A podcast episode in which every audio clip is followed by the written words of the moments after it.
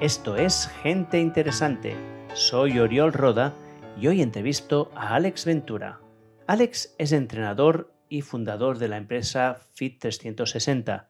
Además, es una pequeña celebridad en Twitter donde publica un contenido muy interesante. Yo lo conocí hace bastantes años en un congreso de entrenamiento paleo cuando dio una charla sobre barefoot running y luego le perdí la pista hasta que lo volví a encontrar en Substack, que es donde publico mi newsletter, y donde él también publica la suya, que se llama La fuerza de voluntad es una mierda. De hecho, esta es una de las newsletters que yo os recomiendo.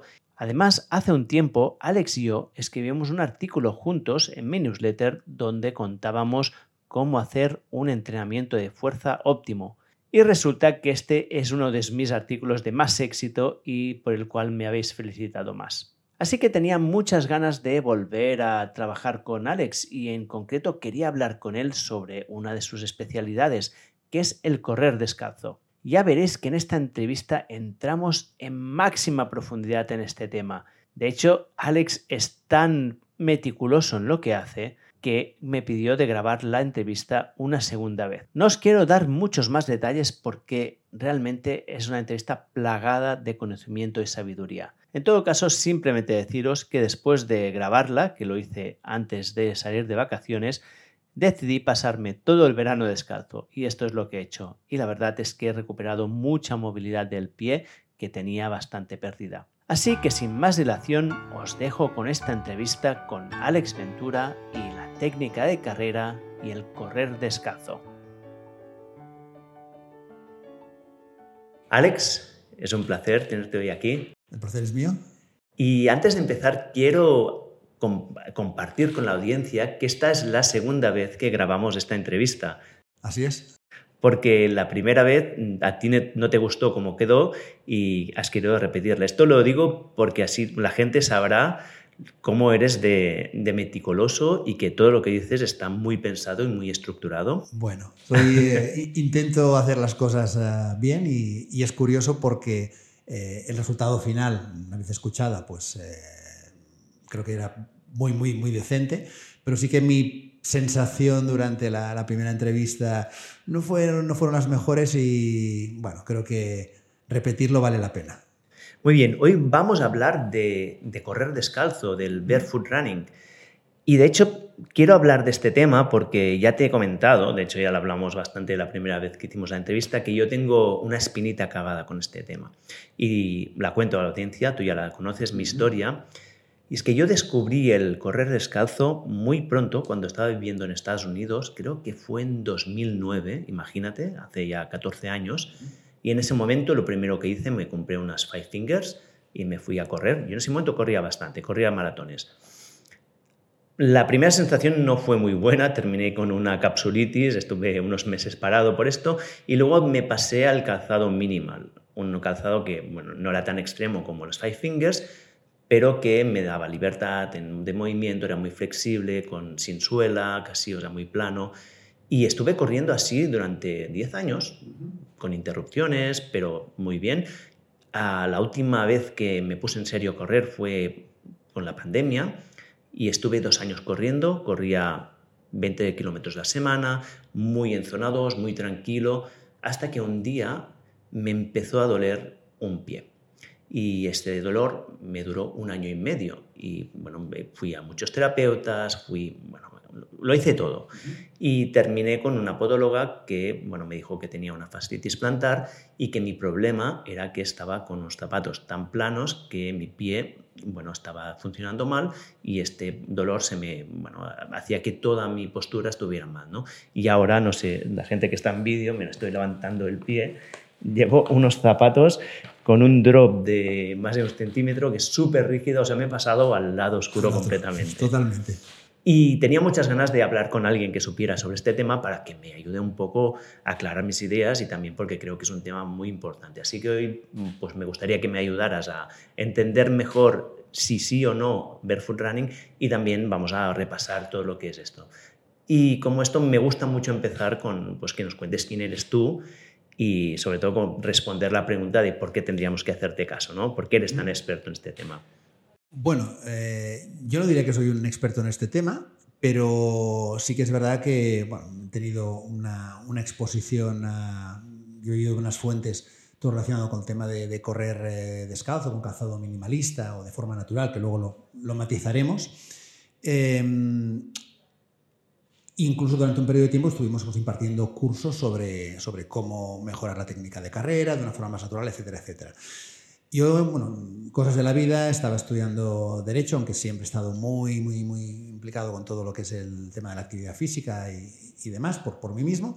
Y en un momento determinado descubrí el mundo del, eh, del fitness, eh, me apasionó y entonces pues hice un cambio completamente. Y hace pues 30 años que estoy dedicándome a... De derecho al fitness. De derecho ¿eh? al fitness, sí, sí, sí. Vaya sí, cambio. Sí. Totalmente, totalmente. Eh, sí que es cierto que en su momento pues eh, toda la actividad física y carrera de educación física pues me llamaba la atención, pero eh, en aquellos años el, eh, el, mundo de la actividad física o la licenciatura de actividad física estaba orientada hacia rendimiento o para trabajar en, educación como, como, profesor.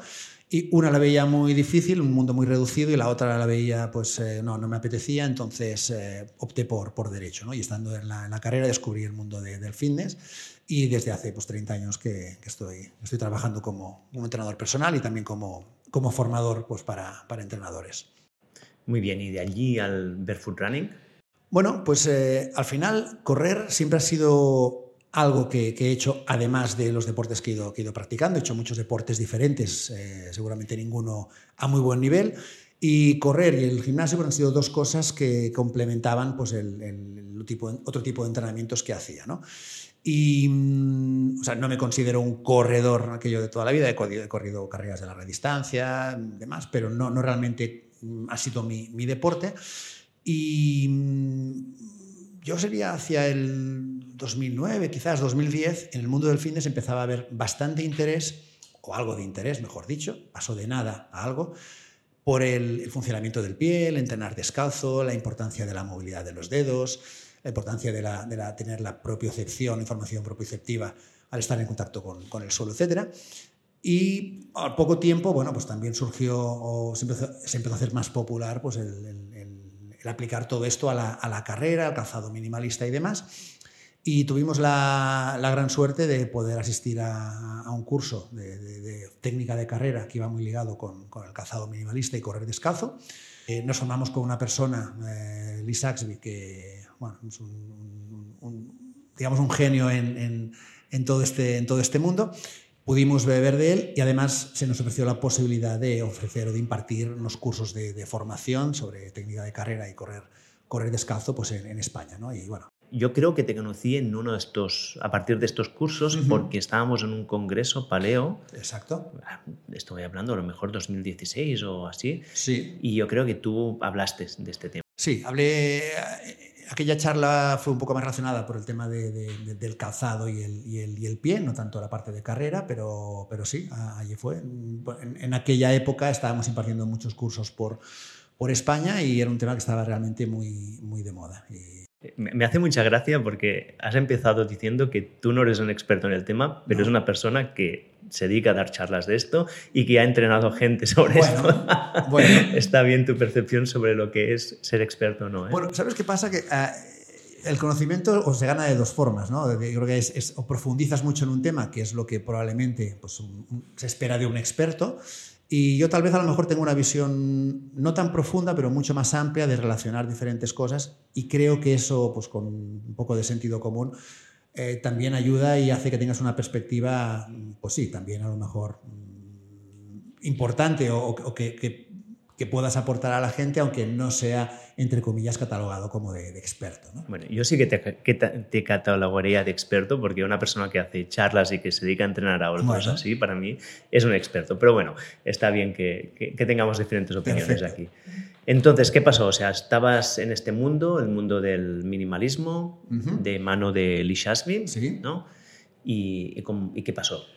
Bueno, eh, nosotros hicimos una, una formación, eh, hablo de nosotros porque trabajamos con, aunque digamos el organizador era, era yo, como un poco el, el, el coach principal, pero trabajamos con diferentes coaches en, en España, entonces hicimos una formación con, eh, bueno, varias formaciones con, con, con Lee Saxby Y bueno, fue un cambio de, mentalidad eh, total. ¿no? Nos hizo ver muchas cosas mucho más allá de lo que era puramente el, correr y el, y el calzado incluso a nivel un poco de cómo entender el funcionamiento del cuerpo humano, eh, eh, bueno, una visión muy desde, el punto de vista evolutivo, que en aquel momento pues no, no, no, sonó como a chino, pero que realmente nos ha marcado mucho y a mí personalmente pues en, todo lo que he hecho después. Entonces, em, mucho más allá de lo que era la forma, lo, que es la técnica de carrera, la forma de correr, pues todo lo que es la importancia del pie y la importancia del estilo de vida en general eh, digamos, en el mundo occidental, alejándonos de lo que sería natural para, para nosotros, bueno, pero es una, es una perspectiva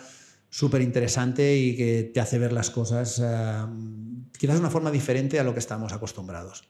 Muy bien, pues vamos a entrar ya de lleno en este tema. Y quería empezar un poco con las bases científicas, ¿no? De dónde sale todo este movimiento. Y yo recuerdo que empecé, o sea, descubrí un poco el barefoot running a raíz de un artículo en Nature, que creo que es de un señor que se llama Lieberman, donde mostraban pues como el diferente, la manera de, correr poniendo el talón por delante o poniendo el pie plano un poco la punta, cambiaba completamente las fuerzas que llegaban a tu rodilla, ¿no? Por ejemplo, ¿me puedes contar un poco más de esto? Sí, sí.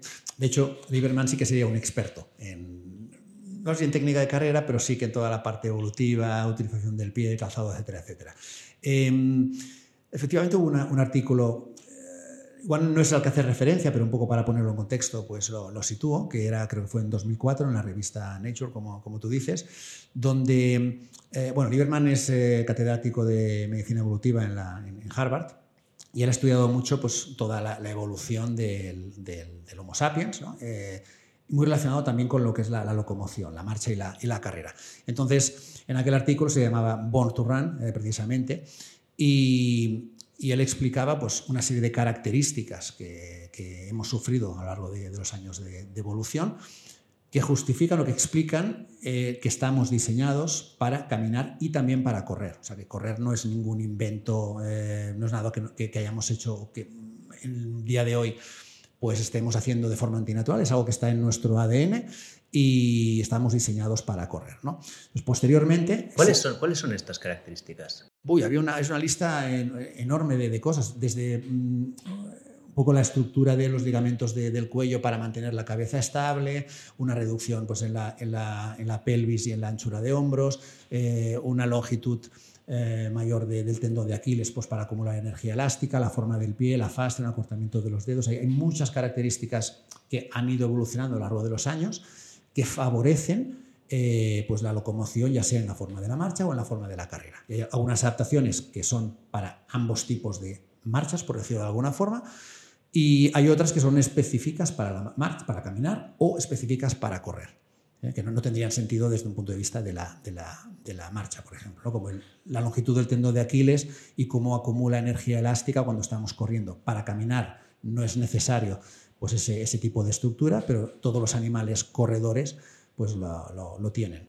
O sea que el ser humano está diseñado, o sea, diseñado no es la palabra, pero ha evolucionado, para, ser un corredor. ¿no? Corredor de larga distancia. Corredor Esto me recuerda eso de la caza de persistencia, ¿no? Sí, sí. También hay estudios eh, muy interesantes al, respecto, ¿no? Entonces, más allá de esas adaptaciones, digamos, anatómicas, pues también eh, se ha visto que dentro de nuestra evolución, en un momento determinado, pues esa, es el conseguir alimentos más ricos a nivel de, proteína eh, y dejar de ser solamente pues, cazadores, recolectores, pues ha, tenido su papel importante en lo que es el desarrollo del, del cuerpo y el desarrollo del cerebro humano.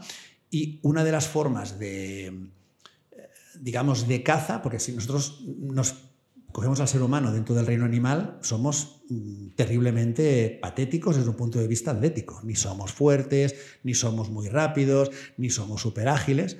Pero hay una cosa que hacemos bien, que es eh, la carrera de resistencia. ¿eh? Dentro de las adaptaciones, por ejemplo, que no te he comentado antes, hay una que es la capacidad de transpiración. Entonces, podemos correr largas distancias y gracias a la, transpiración y al no tener también pelo, ¿eh? Podemos regular la temperatura, cosa que otros animales no podrían hacer. Entonces, la caza de, caza de persistencia en parte se basa en, esto, en, perseguir durante bastante tiempo a algunos animales a una velocidad en la cual nosotros podemos perfectamente pues, eh, seguir transpirando y regular nuestra temperatura y ellos no. Entonces, eh, es interesante porque al final se les acaba cazando, digamos, por, porque no pueden seguir, seguir corriendo, cuando en, una carrera corta no tendríamos absolutamente nada, nada que hacer. Y hay otra cosa muy interesante que también es propia del ser humano y que va muy ligado con la caza por, eh, por persistencia, que es la capacidad de seguir huellas, de interpretar huellas, hacia dónde van, eh, qué animal estamos persiguiendo, porque imagina, si, si, vas persiguiendo animales diferentes durante muchas horas no vas a conseguir nada, es de ir por el mismo y cansarlo. Y esa, esa, esa, capacidad de tracking, de ir siguiendo las huellas, también es algo muy específico del ser humano y que nos ha ayudado en un momento de nuestra, de nuestra historia. Qué interesante. De hecho, me acuerdo de una anécdota, que es una anécdota que le, le, comenté a una invitada que hablamos de, de perros y gatos. Ajá que es una, es una entrevista que grabé yo hace dos semanas, pero que los oyentes escucharon antes de verano, porque esto saldrá... ¿Spoiler? no, no, porque está ya, ya, ah, ya, salió. Ahora, hablando de cuando la gente escuchará esto, que mi hermano una vez tenía un perro y salieron a correr en verano y al volver de correr, pues el perro se cayó muerto por un shock térmico. aunque un perro corre más que tú, no es, capaz de gestionar el calor igual, ¿no? Y pasó esto, pues se fueron a correr en verano, hacía mucho calor y al terminar, pues el perro, pues esto colapsó. Esta es una historia triste, pero bueno, es un ejemplo de cómo esto el ser humano es capaz de correr en condiciones, ¿no? Porque cuando hablamos del ser, humano ancestral, tenemos que pensar en la sabana africana, tenemos que pensar en, en África, en, la, en Ecuador, en el trópico, mucho calor probablemente y esta gestión del calor que nosotros somos capaces de hacer, muchos otros animales no la tienen, ¿no? De hecho, los perros, pues, eh, digamos, eh, transpiran evaporan calor por la lengua y por las, las patas. solamente. solamente. Entonces, eh, es una de las adaptaciones que decíamos antes y, de hecho, hay alguna, alguna entrevista que yo no personalmente, pero sí que Lee, Lee Saxby estuvo pues con alguna de, de, estas tribus que viven pues en, todavía de una forma como mucho más como hace miles de años y, que todavía cazan por persistencia. Y una de las cosas es salían a, cazar a las 12 del mediodía, en pleno sol. Buscaban las condiciones que para ellos, las situaciones favorables, para ellos son más favorables respecto a, otros animales. Qué interesante. Sí. Va, pues volvemos a. Hemos salido un poco del tema, pero volviendo al. Justamente has hablado de las tribus de, de las tribus ancestrales, ¿no? Y Hubo otro libro que también fue muy determinante en todo este movimiento, que es el Born to Run, ¿no? que también se llama igual que el artículo científico, exacto. que hablaban de una tribu que eran los Tarumara. Tarumaras, exacto. Que justamente hacían esto, ¿no? Sí, en este caso era algo diferente. Ponemos un poco en contexto por si alguien no ha leído el libro. Yo creo que bueno, es un libro que podemos, podemos recomendar porque más allá de toda la historia que va relacionado pues, con la carrera, es una, una novela que, es, que es, es, entretenida y de hecho fue un bestseller en su momento, pues eh, el autor, Chris McDougall, tenía un problema de fascitis plantar, como yo. Como tú. Y, y, en la búsqueda también de solución, bueno, era, era un periodista de parte deportivo, entonces tenía acceso también pues, a muchos médicos, profesionales, terapeutas y demás, y no conseguía tampoco dar en la tecla, como tú. ¿eh? Y pues investigando, resulta que pues, empezó a oír algo de la posibilidad de, correr descalzo, calzado minimalista, me parece que conoció también al a, Dr. Lieberman y se enteró que había una, una, tribu en, México, eh, se llaman los Tarumara o Raramuri, Raramuri quiere decir los que corren, que vivían pues, en unas sierras súper escarpadas, eh, de difícil acceso, y que hacían unas competiciones de, larga distancia y un juego persiguiendo una pelota y demás, pues entre diferentes eh, poblados, de muchísimas horas. Y mm, descalzos o prácticamente descalzos con bueno, un tipo de sandalia como esta que, a ver, ¿nos la has traído. Sí, la puedo enseñar, no sé si a... Ah, bueno, igual sí que se puede ver desde aquí, perfecto. ¿Tienes dos cámaras? Exacto. Esto es... Bueno, esto es una, una, zapatilla hecha realmente por uno, bueno, o alguien de la familia de, de uno de los... Eh, protagonistas que salen en el libro. Eh, la conseguimos en un encuentro de, corredores minimalistas que se hizo en San Joan de, San Joan de, San Joan que pienso que fue hace unos años. Y como veis, es una, un neumático, parte de un neumático, con una serie de cintas, y con esto es con lo que, con lo que corren. Y de hecho, hay imágenes en internet eh, de, bueno, de, esa esa población o esas tribus corriendo y moviéndose por lugares súper escarpados con toda esta tecnología. ¿no? y cuando dices que corren muchas horas, ¿qué quiere decir muchas horas? Muchas horas son muchas horas. Hacen competiciones de hasta 200 kilómetros. 200 kilómetros. Sí, sí, sí. Wow. Sí, sí, sí, sí. Sí, sí, vestidos de parte de una forma nada, nada de tecnología y demás. Eh, bueno, tenemos algunas fotos súper súper eh, curiosas, como van vestidos pues, con sus ropas, que son una especie de faldas y demás. Y bueno, es el, contraste, eh, digamos, con esa forma de vivir la, la, carrera que pueden tener ellos de cualquier persona, cualquier runner del mundo occidental es, es chocante, es chocante. Seguro que si ven a, cualquier atleta de occidental se ríen, ¿no? Sí, sí, sí, porque, eh, y esto es muy curioso, ¿no? Eh, cualquier persona que tenga un trabajo físico eh, demandante, que no lo hace por placer, sino lo hace por, por, por, necesidad, no entienden que corramos o que vayamos a cansarnos pues, por, por placer. Es absurdo. Entonces ellos lo hacen, ahí sí que es una forma de competición, pero lo, lo cierto, y quizás es la, el mensaje más importante, es que son eh, poblaciones que se mueven muchísimo, pasan mucho tiempo eh, de un lado para otro, son zonas donde es, imposible llegar con caballos, eh, con burros y no te digo nada ya con coches, entonces su día a día implica mucha, mucha, mucha, mucha actividad física, que es lo que a veces nos olvidamos o perdemos en perspectiva cuando cualquier persona quiere ponerse a correr, pues pasando pues, 14, 15 horas al día sentado y correr tres días a la semana. Luego nos sorprendemos porque haya cosas que no funcionen, nos lesionemos, etcétera, etcétera. Esto lo, lo hablaremos, después. Sí, creo que sí. Pues volviendo a la parte científica, ¿no? que los estudios hubo este de Lieberman, ¿no? que mencionaba la parte de, de, que somos adaptados a correr. ¿Qué otros estudios fueron determinantes? Yo, el, segundo, que es que creo que el que hacía referencia tú, que ya fue un poco más tarde, en 2012, lo que hizo el doctor Lieberman es eh, llevarse bueno, su laboratorio a, Kenia y estuvo mirando pues, diferentes, eh, cómo pisaban diferentes eh, corredores de forma más natural, corriendo descalzos o con calzado. ¿no? Y lo que vio es que al poner el típico calzado de, de running, un poco convencional, con un cierto, una cierta amortiguación, etcétera, cambiaba la forma de pisar. Y se publicó ese artículo que seguramente es el que hacías tu referencia, en el que eh, la mayor parte, era casi casi un 80% de los corredores, los que corren con un calzado amortiguado, tienen un apoyo más de talón y casi el 80% de los corredores que corren descalzos tienen un apoyo, un apoyo más de medio antepié o pie, o pie plano. ¿no? Y eso fue un poco decir, correr descalzo o correr con una zapatilla de, running, eh, a nivel biomecánico y a nivel de apoyos son completamente diferentes. Dos años más tarde hizo otro, otro estudio, esto fue un estudio retrospectivo, es decir, de ver un poco, eh, cogieron corredores de, cross de, la Universidad de, Harvard, eh, vieron cuáles había sido el historial de lesiones de los últimos años y entonces también analizaron qué patrón de pisada tenían, si era más de talón, más de medio antepié, y en este caso mm, se vio que los que tenían un apoyo más, más de talón o más marcado de talón tenían, bueno, habían sufrido 2,7 veces más lesiones que los que tenían un apoyo más de medio antepié. ¿no? Y todo ese mm, caldo de cultivo fue lo que un poco pues, revolucionó eh, pues este mundo entre el libro del, del Chris McDougall de Nacidos para Correr, el estudio de la importancia del apoyo, eh, la diferencia del riesgo de lesiones si pisas de una forma o de otra y la irrupción pues, de determinadas marcas, Five Fingers fue una de las más conocidas, pues eh, que apostaban por, por, una forma de correr un tipo de calzado pues, más, más natural o más minimalista. ¿Y por qué, volviendo a lo del tipo de pisada, por qué pisar de talón aumenta el riesgo de lesiones? ¿no? Digamos que si yo fuera un representante de, de Nike, te diría, uy, este acolchado hace que amortigüe, hay menos impacto.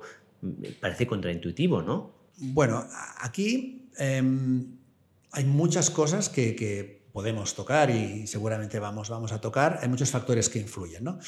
Em, primero de ellos, hay una diferencia de correr descalzo a correr con un tipo de calzado, del que sea, con suela, más o menos fina. ¿no? Y yo para ponerlo en, un poco así en, contexto o para hacernos una idea, nos serviría mucho pensar en guantes. imagínate que debes hacer una tarea precisa, ¿eh? un cirujano. Si él pudiera elegir, operaría sin guantes. Es como donde más sensibilidad tendrá, donde pues bueno, mejor podrá hacer su trabajo. ¿Qué pasa? Que hay un riesgo. Entonces, ¿cuál es el punto de protección que puede tener que no perjudique excesivamente eh, pues esa, esa pérdida de sensibilidad, unos guantes de látex. Perfecto. Si tú vas a un cirujano y te aparece pues, con unos guantes de, lana o unos guantes de esquí o de montañismo pues, para, para operarte, seguramente dirás, eh, mm, no, ¿por qué? Porque no, por favor. demasiada protección para eh, la tarea que tiene que hacer. ¿no? Entonces, todo es un compromiso entre cuánta protección necesitas y cuánta sensibilidad estoy perdiendo. Pues en el pie sucede exactamente lo mismo. Entonces, si tú corres descalzo, tienes toda la información propioceptiva que necesita tu cuerpo para adoptar estrategias adecuadas en base a tener más amortiguación, más estabilidad, etc. El cuerpo ya sabe cómo, cómo hacerlo. Todas las capas que yo vaya poniendo hace que pierda esa parte de, información. Con lo cual, mi, mi, reacción o mi respuesta será menos óptima. Eh, una simple suela de 3 milímetros ya está alterando un poco la forma de cómo percibimos todo esto.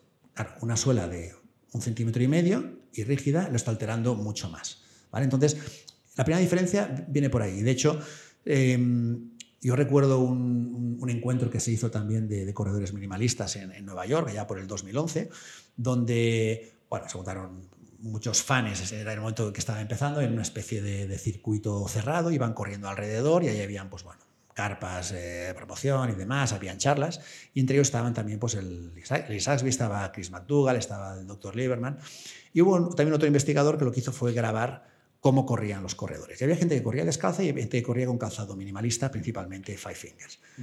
Lo curioso es que eh, todos los que iban con un calzado minimalista, o mejor dicho, todos no, un porcentaje muy alto de los que iban con un calzado minimalista talonaban. Igualmente. Sí, sí, sí, sí, sí, Luego podemos matizar que hay muchos tipos de formas de talonar. No todas son las mismas. No te diré talonar es malo. ¿eh? Talonar de una forma determinada tiene una serie de riesgos asociados y quizás es lo más habitual que nos encontramos. Pero hay un tipo de talonamiento que está, que está bien. ¿Qué quiere decir? Que cualquier cosa que pongamos entre la suela del pie, entre la planta del pie y el suelo, va a alterar la forma de cómo percibimos esa información y probablemente va a alterar nuestra, nuestra respuesta, nuestra forma de, pisar. El hecho de estar con un calzado minimalista no garantiza que estés pisando bien. Es un poco el mensaje romántico que mucha gente esperaba, me paso al minimalismo, me quito los zapatos y todo cambia. No es tan sencillo. Vale, ya empiezas a desmontarme mitos. Bueno, y seguramente habrá alguno, alguno más. ¿eh? Eh, si quieres que sigamos por esta parte un poco más, eh, más científica y al hilo de todo esto, por favor, sí. más allá de, de lo que es la pérdida de, información sensorial al poner suelas. Lo que sucede con el calzado eh, tradicional amortiguado es que además está alterando también las fuerzas que recibimos. Y ahora te voy a desmontar otro, otro mito. Correr super superficies duras es más lesivo que correr super superficies blandas. Y es un poco en lo que se basa toda la, digamos, eh, la parte de marketing de las, de las marcas. Como correr hay un impacto, el impacto es malo pues colocamos algo que amortigüe el impacto. Eh, lo curioso es que, primero, esto no está demostrado y en algunos estudios se ha visto justo lo contrario, que cuanta más amortiguación se ha hecho con suelas de, zapatillas de diferentes densidades, eh, más o menos blandas, se ha hecho también con colchonetas, mm, digamos, en las que caen los, gimnastas, eh, también de diferentes densidades, y se ha visto que mm, suelas más blandas o colchonetas más blandas aumentan las fuerzas de impacto. ¿Aumentan las fuerzas? ¡Pum! Sí. A ver, a ver, Tú me dirás, ¿cómo, cómo es, sí, esto? explícamelo, explícamelo. ¿Dónde está la física? ¿Dónde está la física? Bueno, la cuestión es que nosotros a veces tenemos una lectura muy, muy mecánica de, de lo que pasa en el cuerpo, ¿no? Eh, pero el cuerpo tiene sus herramientas para también tomar decisiones y normalmente son mejores decisiones que las que hacemos de forma consciente.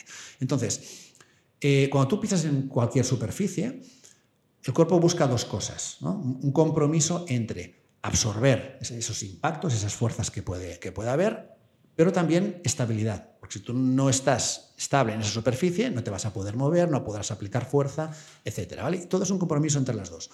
Una superficie demasiado blanda, lo que aumenta es la inestabilidad. Entonces, ¿cómo compensa el cuerpo? Pues con una mayor rigidez articular.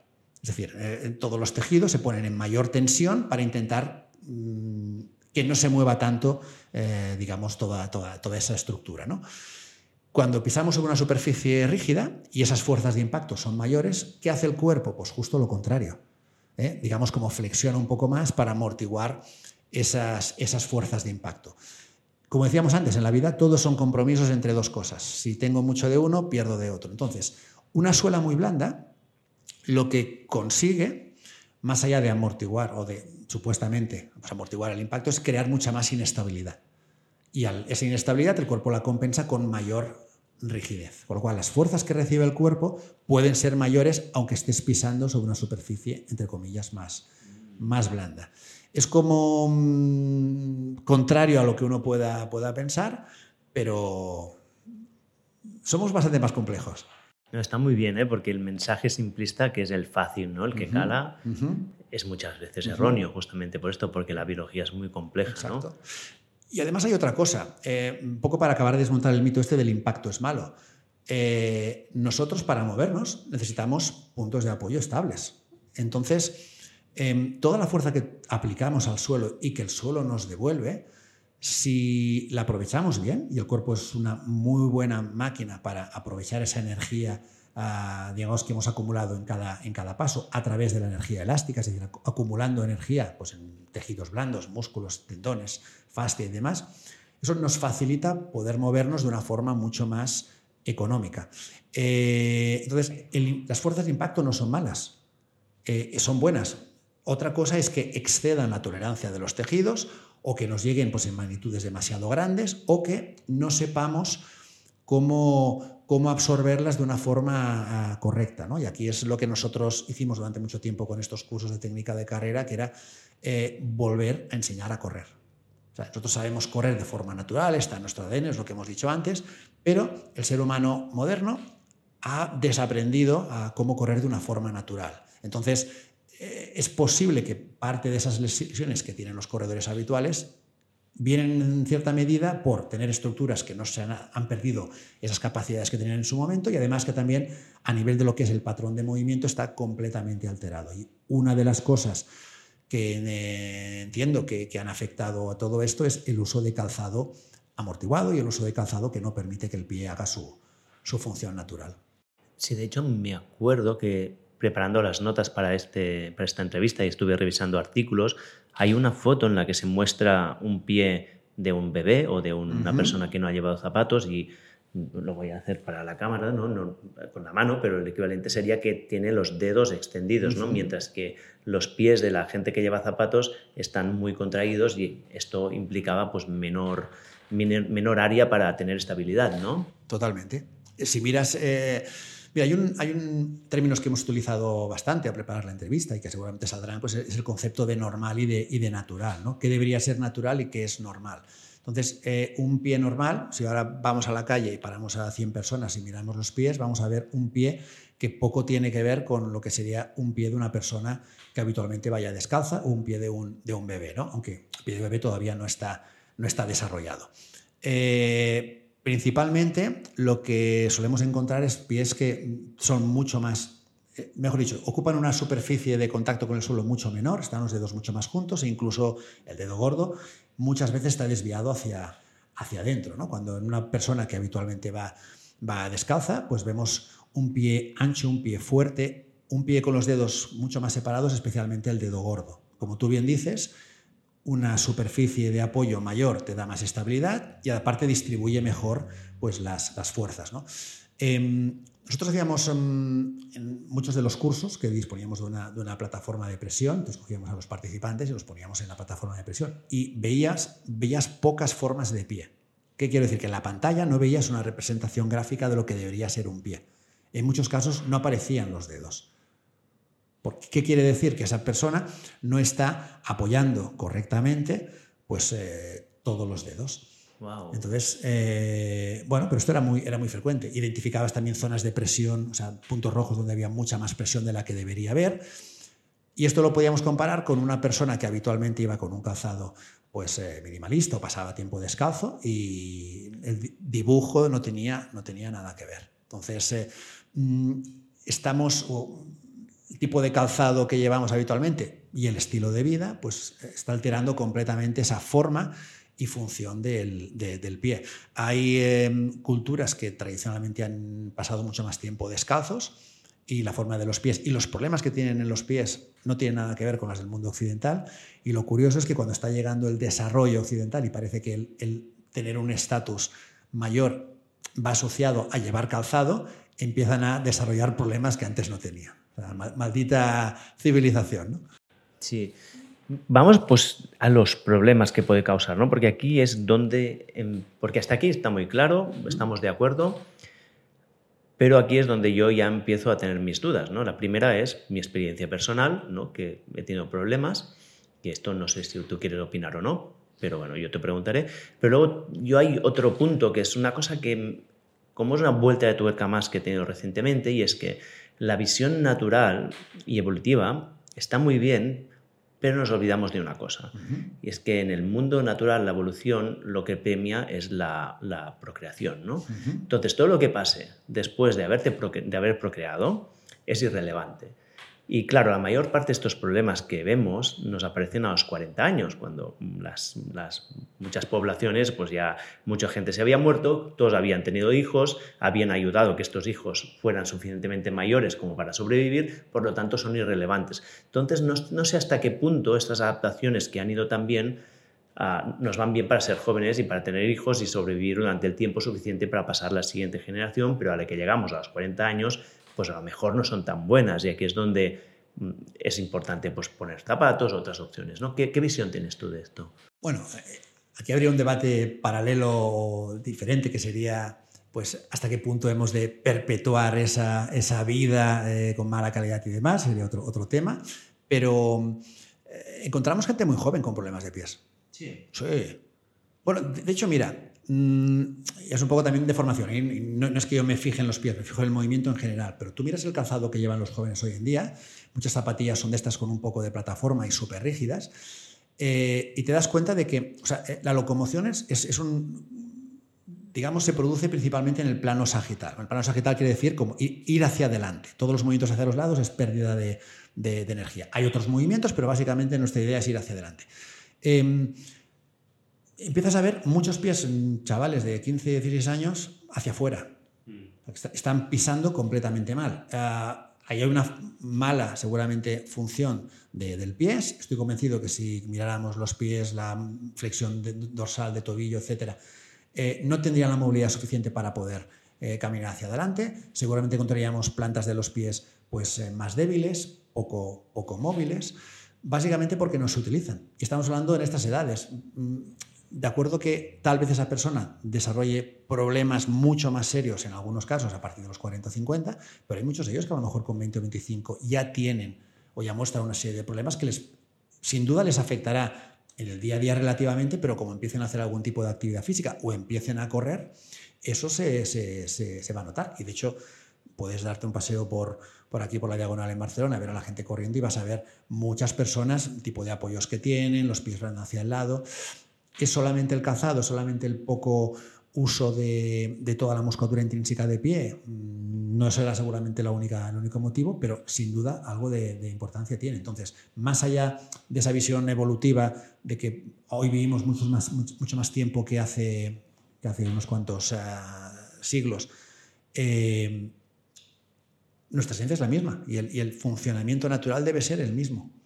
Yo lo veo, lo veo exactamente, exactamente así. Vale, te compro la idea, pero ahora viene mi siguiente pero, ¿no? Que es, vale, pero la gente lleva, ahora lleva zapatos durante 20 años, un día tiene la iluminación que me pasó a mí de, oh, calzado minimalista, vamos a empezar a correr descalzos o con estos zapatos que, que, son, que no tienen apoyos, que son planos. Y de nuevo, pues a mí me salió una, primero una, salió una, una capsulitis, luego termina con estos problemas de fascitis plantar. ¿Hasta qué punto es recomendable hacer esta transición y en caso de serlo, qué riesgos hay y cómo minimizarlos. Esto es, eh, recuerdo una frase, eh, creo que era de Huxley, que decía, la gran tragedia de la ciencia es la, muerte de una bella hipótesis a manos de la cruda realidad. Entonces me leo el libro de Nacidos para correr, todo es súper coherente, esto me va a cambiar la vida y la realidad te dice que no, no es así y, y es mucho peor de lo que te imaginabas. Em, vamos por partes si tenéis hijos, intentar que no pierdan toda esa función, estructura del pie, pasar tiempo descalzos, la movilidad, sentadilla profunda, mm, o sea, que mantengan esa capacidad de movernos de una forma amplia, variada, en diferentes rangos y demás. Si soy mayor, eh, aquí depende de cada uno, en función del tiempo que hayas estado expuesto o te has alejado de esa naturalidad, está claro que si haces un cambio y es un cambio brusco, mm, receta para el desastre. ¿Vale? Entonces, no te harías el lío, no sé si sería tu caso o no, pero por lo que tú me has dicho, también estuviste 10 años corriendo, viviendo con calzado minimalista y el problema surgió después. A lo mejor tiene algo que ver, a lo mejor es algo completamente distinto, no, no lo sé. Em, ¿Qué recomendaría? Hacer una progresión, o sea, no, pensar en cambiar el calzado para correr y correr con calzado minimalista, pensaría en empezar a vivir más tiempo descalzo, en casa o con calzado minimalista, es decir, recuperar la función, la estructura del pie, fortalecer esos músculos, volver a sentirnos cómodos, entre comillas, dentro de esa incomodidad que implica pues, pisar con sobre un terreno rígido, como puede ser pues, el asfalto de, las calles, pero, pero que no es doloroso, es cambiar ese concepto. No duele, pero te has de adaptar a, a eso. ¿no? Entonces, reducir un poco la suela, buscar un zapato más ancho. Luego hablaremos, si quieres, sobre el, qué características debe tener un calzado. Pero... Bueno, mencionalo ya. Sí, sí, ¿estamos ya? Perfecto. Pues vamos a ver. Em, vamos a hacer una cosa. Cuando hablamos de, estamos hablando de barefoot running, calzado minimalista, yo creo que hay muchos conceptos que se, mezclan. ¿no? Entonces, normalmente cuando hablamos de calzado minimalista, lo que solemos pensar es calzado con suela fina. ¿no? En principio, otras características más, que sea plano, pero lo primero es cuánta, cuánta suela tiene el calzado. Y quizás no sea la característica principal. Para mantener o respetar la función del pie, yo te diría, no, primero busca un calzado que sea ancho desde delante, que no tenga soporte para el arco y que sea plano. Plano, hablamos a veces de, drop, pues qué diferencia de altura hay entre el talón y la punta del, pie. Eso sería, digamos, como lo, primero. ¿no? Em, que tenga un poquito más o menos de suela, bueno, puede ser parte de esa transición, pero lo que deberíamos tal vez empezar a, cambiar es buscar un calzado o pensar en un calzado que no limite ni la forma ni la función del pie. La mayoría de calzado moderno, especialmente el que es un poco más, más fashion, eh, suele llevar los pies o suele colocar los dedos de los pies en una posición muy junta, apretados, encima nos suelen tocar porque no nos gusta vernos con pies grandes. Eso sería lo primero que, yo me plantearía. A partir de aquí, sentido común. Si tú estás acostumbrado o acostumbrada a llevar pues, un talón, un tacón de no sé, 2-3 centímetros, no puedes pasar a un drop cero, tendrás que reducirlo. Si tú estás acostumbrado a llevar pues, zapatillas con un, eh, un drop de 12 milímetros, no puedes pasar a, a cero drop. ¿eh? pues tienes que buscar algo intermedio, ¿vale? Sentido común. Cuanto más tiempo te hayas alejado de, esa función natural, pues más progresivo debes, debe ser. Si a lo mejor tú vas con un calzado de ese tipo, pero no sé, mm, como nos pasaba a un, a un chico que habíamos conocido, que practicas artes marciales, con lo cual pasas mucho tiempo descalzo, trabajando sobre los dedos de los pies, bueno, pues eh, probablemente estés más adaptado para poder hacer ese cambio. Entonces, las características principales son, sobre todo, que sea muy ancho de la parte de delante, ¿no? bueno, muy ancho, que sea ancho, suficientemente ancho o que respete lo que sería la función y, la forma del, pie, que debería tener. Entonces, por norma general, como he dicho antes, el calzado de hoy en día es demasiado estrecho. Yo empezaría por ahí, en buscar un poco de libertad para los dedos, porque es lo que te puede dar más beneficio con mínimo, con mínimo riesgo. ¿Qué marca recomendarías? Uy, hay, hay, muchas. Mira, nosotros trabajábamos en su momento con eh, Vivo Barefoot, que fue a través de la que conocimos a Annie Saxby y este tipo de cursos, es una marca inglesa. Eh, personalmente mm, me gusta mucho el diseño que tienen y lo que están haciendo, porque son muy coherentes con, con, eh, con el mensaje. O sea, no se han subido al carro, pues por la moda del minimalismo y además están yendo también pues, a fuentes mucho más sostenibles y, demás. Entonces, es una marca que, recomendaría. Tiene tanto calzado de actividad física para correr, para ir por la montaña, para niños, como calzado de vestir, que es quizás eh, el punto donde es un poquito más, más difícil poder dar respuesta esta, este calzado funcional. Los que vamos o podemos ir todo el día con un calzado deportivo o más casual, pues no es ningún problema. Hay muchas opciones en el mercado, pero para vestir no tanto. ¿no? Eh, Merrell, por ejemplo, tiene cosas ah, pues también muy interesantes, que son zapatillas un poquito más de, montaña. Eh, Xerox, Joe Nimble, que es una marca alemana, que ahora Lee colabora con ellos, también tiene un calzado eh, pues, em, biomecánicamente bien, diseñado. Em, hay una marca de aquí de Barcelona que conocí hace, hace poco que se llama Viva, eh, la primera con V, la segunda con, con B, que también hacen calzado, calzado minimalista. Entonces, bueno, aquí hay, cada una tiene un poco sus características, algunas son totalmente minimalistas desde el punto de vista de poca suela, planas, anchas y demás, otras tienen un poquito más, pues... Eh, eh, de suela, a lo mejor, pero respetan la forma del pie y son anchas y demás. ¿no? Por ejemplo, para hacer deporte, si no quieres irte a algo muy, muy plano, hay dos, dos, marcas que tienen este tipo de calzado bastante más ancho, son Topo, Topo Athletics y Altra. Eh, suelen tener más, son, diré que son zapatillas más bien amortiguadas, aun con cero, aun con cero drop, pero bueno, hay algún modelo que son un poquito más, más finitas y, y para las personas que quizás pues, quieren disfrutar de un calzado que tenga libertad para el pie, que no limite su movimiento, que sean flexibles y ligeras, pero que tengan un pelín de amortiguación, pues, pues eh, pueden ser opciones válidas. Vale, pondré todos enlaces a todas estas marcas para quien quiera investigar un poco más. Luego, más allá del zapato, ¿no? Lo que estoy entendiendo de esta conversación es que lo importante es ir descalzo, ¿no? ¿Qué recomendaciones harías? ¿Cómo, ¿Cómo sería para una persona empezar a ir descalzo? descalzo? Pues quitándose los zapatos. Pero claro, no puedes ir por la calle. Evidentemente, evidentemente. Em, lo más fácil es empezar en casa. al final, hay muchas formas de llegar al final del camino, ¿no? Pero yo soy una persona muy, creo que muy sensata y quiero tener, creo que tengo bastante sentido común, entonces al final es poner una balanza riesgo-beneficio. Entonces, lo que mayor beneficio te puede dar con un menor riesgo es pasar tiempo descalzo en casa, un entorno que conoces y demás, no hay frío, entonces es una, es una, buena, es una buena opción. Complementarlo con ejercicios en los que te obligues a estimular y movilizar toda la planta del pie. ¿eh? Pueden ser, eh, hay una serie de posiciones o estiramientos que puedes hacer pues, trabajando desde cuclillas. Puede servirte también coger los dedos de los pies y moverlos. Puede servirte em, estando de pie, pues levantar solo los dedos gordos, luego los otros, conectar de alguna forma con los pies, porque son...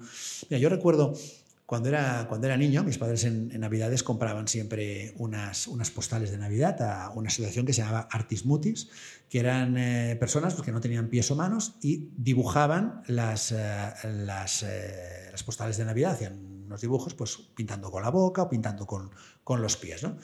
Em, Sí, me quedé, con, me quedé con esa idea. Es decir, que tenemos una capacidad para hacer cosas con los pies mm, increíbles. Y en cambio los tenemos olvidados como si fueran un poco la, peste. ¿no? Entonces, recuperar esa sensibilidad, recuperar esa movilidad, recuperar incluso esa precisión, volver a sentir cómo nos relacionamos con el entorno. Por ejemplo, cepillándote los dientes, hacer ejercicios de equilibrio sobre una pierna, estando de pie, para trabajar un poquito pues, esa, esa estabilidad sin ningún soporte externo. Eh, recoger cosas con los dedos de los pies, por ejemplo.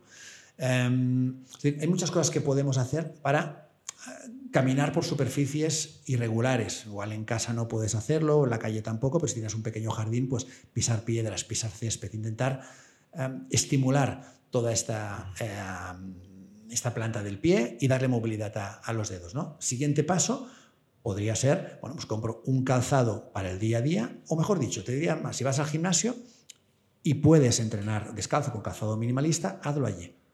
¿Vale? Empiezas a aplicar fuerza eh, pues en un entorno también controlado. Verás que para muchos ejercicios te va a dar una mayor estabilidad y equilibrio y es, es alucinante cómo puede cambiar el tipo de calzado cuando hay una persona, por ejemplo, haciendo un ejercicio pues, a una pierna con un calzado eh, de correr de estos que son ahora maximalistas, cómo se mueve todo el pie, le quitas el calzado y la ejecución del ejercicio cambia completamente. ¿no?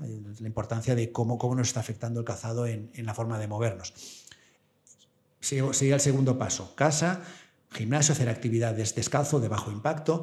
Tercer paso, puedo incorporarlo en mi día a día. Muy bien, lo hago en mi trabajo. Si trabajo de camarero, no me voy a poner un calzado minimalista y estar ocho horas eh, de pie caminando. Pero si trabajo en una oficina, a lo mejor puedo ir con un calzado minimalista, luego estoy sentado, vuelvo a casa con un calzado minimalista. Es decir, progresión.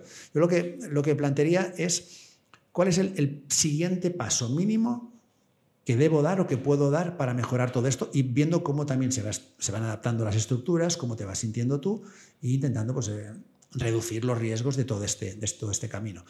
Que llega un momento que crees estás preparado, te apetece correr con un calzado minimalista, perfecto, ya llegará, pero debes pasar por todo este proceso. ¿Cuánto tiempo puede durar este proceso? Depende.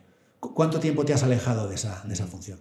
En tu experiencia, ¿qué, tiempos has visto? ¿Un tiempo? O sea, ¿es un mes? ¿Es un año? No, es un mes no, seguro. un mes, Más tiempo seguro. Entonces, eh, depende, es que depende, depende.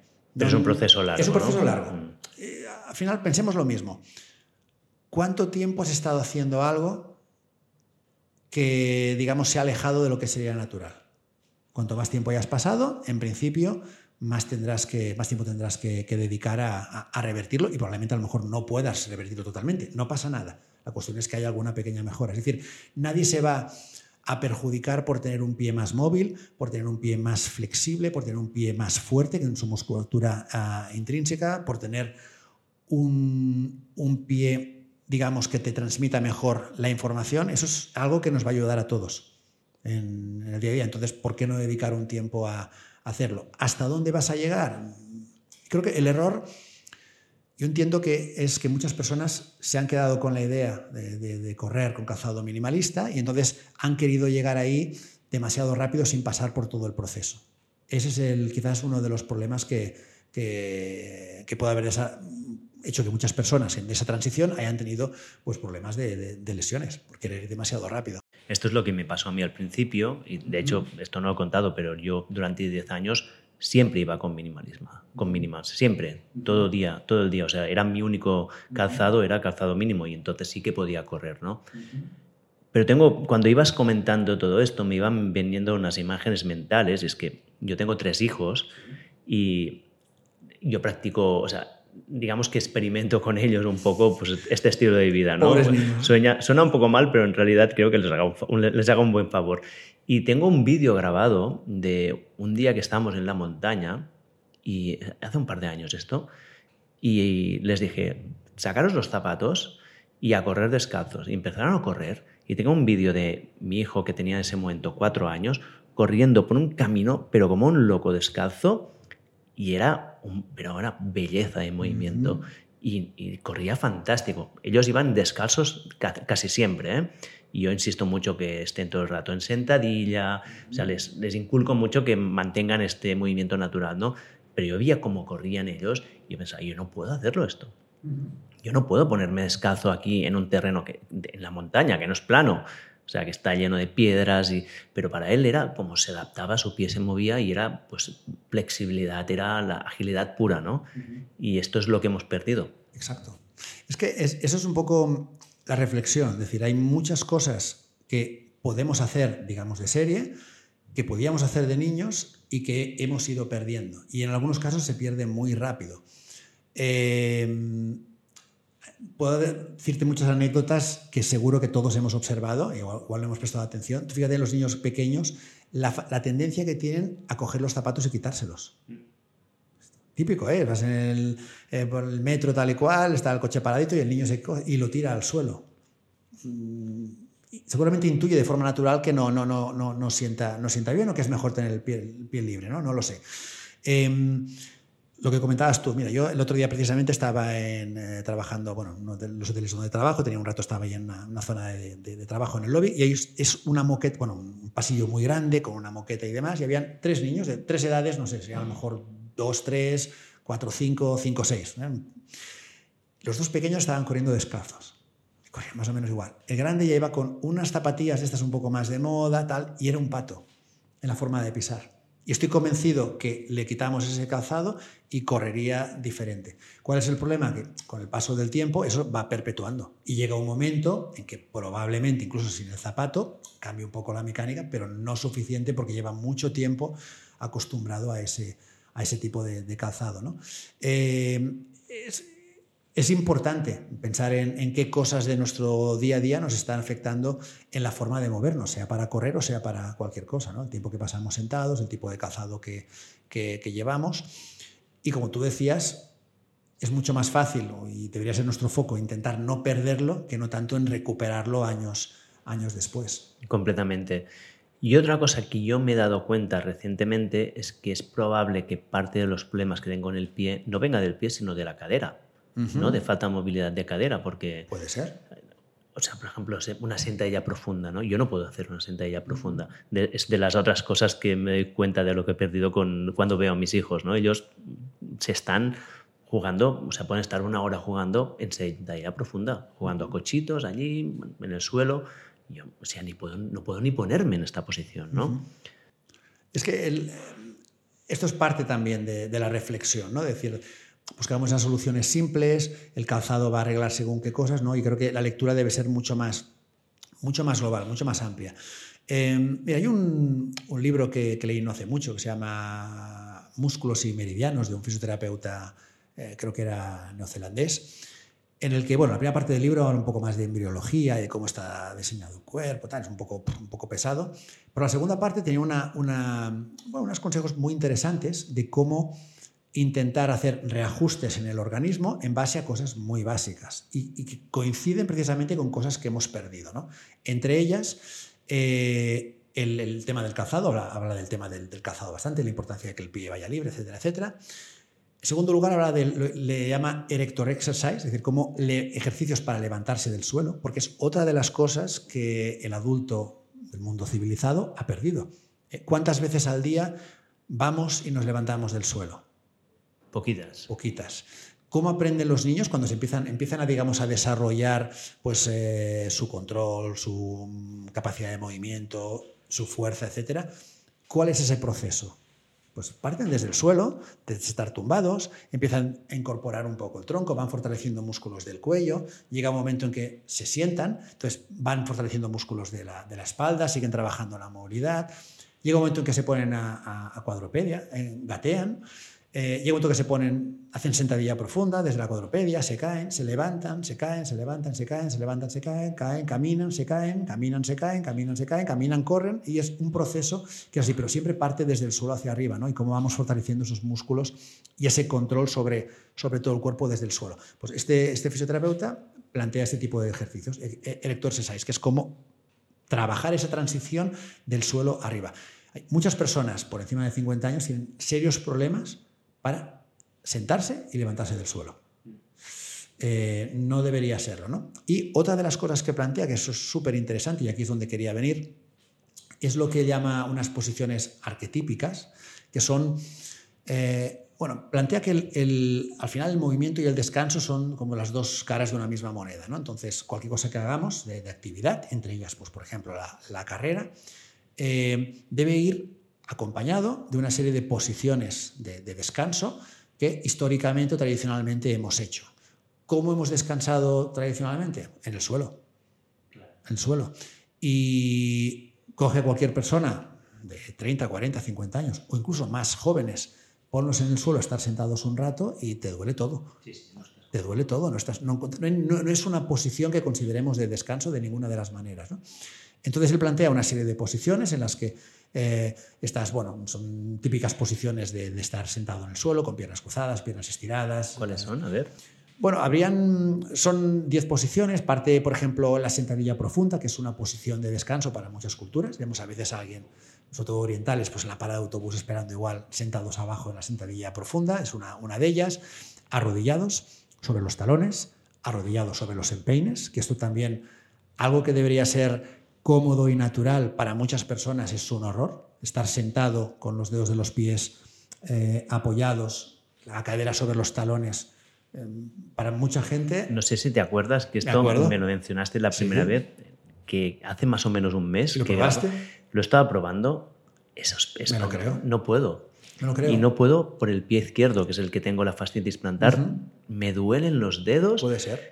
Y el derecho sí que aguanto, pero con el izquierdo y voy estoy haciendo, empecé que no aguantaba ni cinco segundos, ahora aguanto un minuto. Bueno. Pero igual es, un dolor terrible. y es curioso porque tú eres una persona activa, eres una persona que se ha preocupado por hacer una serie de cosas, que hace ejercicio, pero es que es así. Sí, sí. Mira, yo hace un, mes y medio di una, eh, una, una, clase en un, en un máster aquí en el INEF de Barcelona y habían, eh, de los, los que hacían, hicimos una práctica pues, en el suelo y era gente deportista, ¿eh? de atlética, chavales de 20, 25 años, que no podían mantener alguna de las posiciones 15 segundos. Por, por, lo mismo que me dices, por acortamientos, por sensaciones de, de, de, falta de movilidad. Y repito, son posiciones que deberían ser eh, de, descanso y que en muchas culturas son posiciones de descanso. Sí, a ver, has mencionado la sentadilla profunda, la posición de la geisha, ¿no? que sería la típica japonesa con los eh, exacto, exacto. La, la, misma con los y la misma con los dedos apoyados. Está sentado con dos piernas estiradas. Está la típica que se llama pues del, como del, del cowboy o de la, o de la bueno, del cowboy sería un pie en el suelo eh, y sentado sobre la otra tibia. Es que es difícil eh, explicarlo así, pero podemos poner un enlace donde. Sí, o ponemos un enlace donde será mucho más sí, fácil. Sí, sí. Será mucho más fácil. De hecho, hice, hice un post. O ejemplo, si te atreves a hacerla aquí para los que vean el vídeo. Pero no se irá a lo mejor. Eh... Bueno, esto en el audio lo corto, pero en el vídeo, si quieres hacerla aquí en un momento, sí. ¿Quieres que la haga al final o lo hacemos ahora? Hazla ahora, sí, ¿por qué no? A ver. Muy bien, para los que estéis en el audio, a, a lo mejor habrá un corte aquí. Seguramente porque es estamos con el vídeo que, que, Alex nos ha mostrado las posiciones, pero vamos a poner un enlace para quien quiera verlas en las notas, ¿no? Exacto. ¿Y esto descalzo en casa? Descalzo, mira, eh, lo, dentro de toda la teoría, creo que la parte artística de, del entrenador es cómo incorporar esto en el día a día, porque estamos todos llenos de obligaciones y al final es añadir cosas, ¿no? Esto, ir descalzo lo puedes hacer mientras haces tus tareas normales. Eh, estos ejercicios que te comentaba de jugar con los pies, puedes hacerlo mientras estás en la cocina, mientras estás cepillándote los dientes, poniéndote crema antes de ir a dormir, lo que, lo que sea. Estas posiciones las puedo hacer, pues en lugar de estar sentado en el sofá, mientras estoy viendo la serie de, de, Netflix, pues eh, puedo hacerlas en el suelo. Entonces, son pequeñas cositas que podemos incorporar para, como comentábamos tú antes, mejorar toda la movilidad del tren inferior. ¿Quiere decir que esto será, me va a cambiar o va a prevenir lesiones? No lo sé, pero al menos te ayudará a mantener o a mejorar o a recuperar aquella, aquella capacidad de movimiento que deberías tener pues, en determinadas partes de, de tu cuerpo. Mm, sin duda, si yo puedo elegir entre eh, hacer cualquier actividad deportiva con un suficiente nivel de movilidad, de estabilidad eh, y de fuerza, pues es mucho mejor que hacerlo sin, sin ello. Sí, de hecho yo creo que para mí uno de los cambios de paradigma de este año que tienen más fuertes es la importancia que tiene la movilidad, ¿no? Porque si no hay una buena movilidad, la transferencia de, de fuerzas es mala. Exacto. Hay compensaciones. Compensaciones hasta que, hasta que falla el cuerpo, ¿no? Alrededor de los 40. Bueno, bueno. Muy bien, pues ah, está bien porque una de las cosas que me gustó mucho de la primera vez que hablamos y que se está repitiendo ahora es que de, de alguna manera estamos rompiendo el mito del correr descalzo y vamos a ir, bueno, antes de correr... Está, vivamos descalzos. Vivamos descalzos y vivamos en el suelo, ¿no? Sería como un primer titular que podríamos sacar de aquí, ¿no? Exacto. Son dos cosas que están mal vistas. Ves a una persona caminando por la calle descalza, que no hay, no hay muchas, alguna puede encontrar, pero no hay muchas, y lo primero es, qué asco, curioso, ¿eh? eh uy, qué suciedad, qué peligro.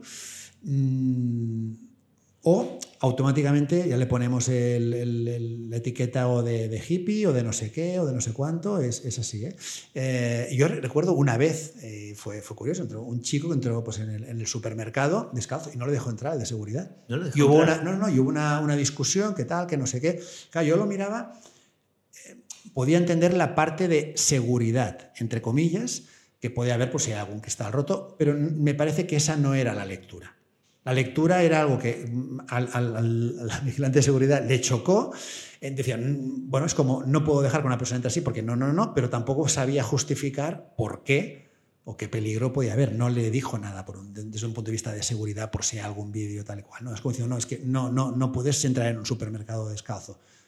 ¿Y por qué? Curioso. Sí, sí, Pero es igual, ¿eh? Conocidos que son, estos sí que son eh, barefoot total y que los niños van al parque y juegan descalzos en, en, un parque infantil, ya puedes ver. Y los otros padres se le acercan y le dicen, oye, pero tal, los niños descalzos que se pueden hacer daño, que no sé qué. Es como hay un, hay un miedo, hay una, una bueno, al hecho de ir, descalzo que es, eh, bueno, es un poco chocante, ¿no? O incluso desde un punto de vista de, de, higiene, que te acuerdo, pueden haber problemas en los pies, de, algún tipo de, enfermedad pues, eh, en la piel, pero puede haberlo en cualquier parte del cuerpo. Puedes haber pisado un excremento con las zapatillas y entras en un sitio eh, y puede ser igualmente más sucio. ¿no? Entonces, bueno, yo creo que una, una forma de ver los pies por una parte, y el hecho de pasar tiempo en el suelo como que no nos toca, ¿no? Es como decir, uy, esto es de, de, o de otro tipo de clase social o de otra cultura o de tal, no nos toca. Y, y creo que debemos reivindicar pues, la importancia y el valor del suelo y, de estar descalzo. Sí, y yo enfatizaría muchísimo por la parte que, que yo vivo, que es la, pues la, de la paternidad. Si no lo queréis hacer vosotros, hacedlo por vuestros hijos. O sea, que lo hagan ellos. O sea, yo en el parque tenemos la suerte que en la escuela que vamos, que también es un poco así alternativa, y pues en el parque los niños se sacan los zapatos. O sea, ellos cuando entran en el parque se los sacan y juegan descalzos allí. Y es lo normal, ¿no? Y, es, que, lo hagan, ¿no? Dejad que los niños estén descalzos, no les pongáis zapatos al revés, si podéis, que se los saquen, porque es que es una habilidad que tienen que si no la pierden es mucho mejor, o sea, es mucho más duro recuperarla que no simplemente no perderla, ¿no? Y es, y es cultural, porque los gimnasios, por ejemplo, de, Escandinavia, yo recuerdo entrar y dejar los zapatos a la entrada. Imagínate. y es bastante frecuente que gente entrene descalza. Y aquí es como todavía, a veces hay, veces que es una cuestión de seguridad, que también podríamos matizar qué diferencia hay que te caiga una pesa en un pie descalzo o en una zapatilla de correr, parece igual. Eh, pero es un tema de, bueno, cultural, de lo que está bien visto, de lo que no está bien visto. Las casas. En muchas casas eh, de países nórdicos entras y lo primero que haces es te quitas los zapatos. En nuestra casa lo hacemos. Claro, claro. Sí, sí. Mm. Pero bueno, mucha gente se pone zapatillas entonces. Bueno, algunos sí, otros, otros no. Yo intento que mis hijos no se las pongan. o al menos que Yo no me las pongo ni, en invierno. o que vayan con, un, con, unos calcetines de estos que si, si, se hace frío, pues bueno, pones un calcetín de estos que tienes, tiene adherencia en el pie y ya está, ¿no?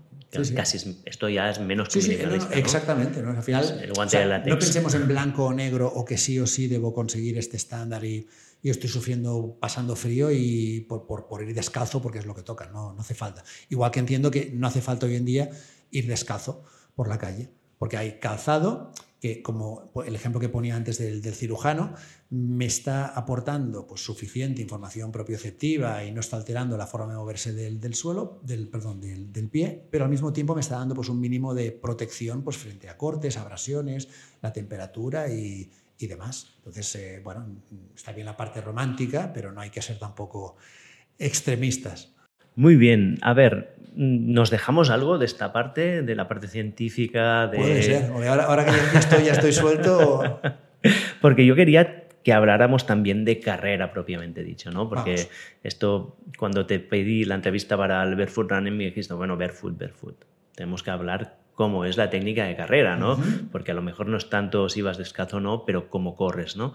Y, y, a ver, pues a lo mejor podemos empezar por aquí. ¿Qué es, ¿Qué es la técnica de carrera? Empezamos por esta pregunta. Buena pregunta. Eh, bueno, en primer lugar, como ya he apuntado antes, el poner etiquetas a mí no, no me gusta. O sea, correr descalzo, correr barefoot, eh, correr eh, minimalista, correr natural. correr es correr, ¿no? Entonces, digamos, la técnica de carrera o la biomecánica de, de carrera, como de cualquier movimiento, pues tiene una serie de características que hacen las que por una parte, seamos pues, lo más eficientes eh, posibles con ese movimiento y por otra también que seamos, o sea, que estemos asumiendo el menor riesgo posible de hacernos daño. Básicamente un poco el cuerpo busca siempre las dos cosas, ¿no? ¿Cómo puedo ahorrar energía? ¿Eh? Eh, es así. Y por otra parte, ¿cómo debo moverme para evitar hacerme daño?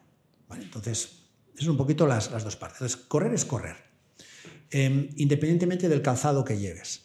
Y probablemente eh, como dice Daniel Lieberman, la forma de correr es más importante que lo que llevas en los pies, aunque lo que llevas en los pies puede afectar a la forma en cómo corres.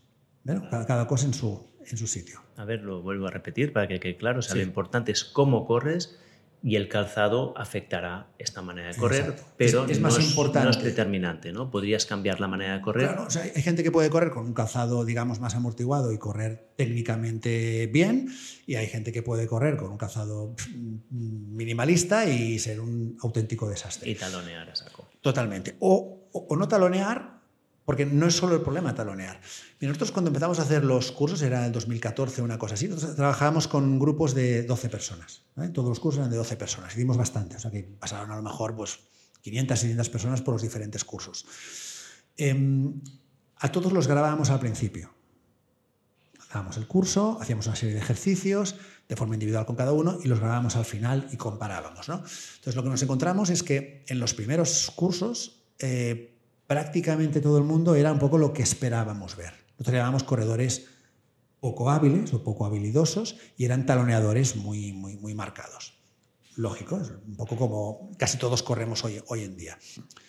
Eh, conforme fueron avanzando los cursos y empezaba a estar más de moda todo el tema este full running, nos encontrábamos siempre dos, tres personas que habían, estaban intentando, habían aplicado o habían interpretado pues, esa forma de correr más minimalista con una serie de parámetros, que solía ser la cadencia y el apoyo de antepié, y entonces corrían fatal, o sea, igual de mal, pero en otras cosas diferentes. Yo creo que probablemente yo estaba aquí. No lo sé, no lo sé. Y, y es una cosa curiosa porque de no ver de no ver a nadie, hubo un periodo de tiempo en el que veías personas que decías, incluso corriendo por Barcelona, corría tal, y venía una persona de lejos y digo, ¿y este cómo está corriendo? Y ya Pues veías algo raro, Sí. veías cadencias muy rápidas, súper recto. Entonces, bueno, cogían esa información, la interpretaban y la intentaban aplicar bajo unos parámetros concretos, pero que eh, no eran los correctos. Entonces, no estaba talonando, incluso personas que iban excesivamente de puntillas.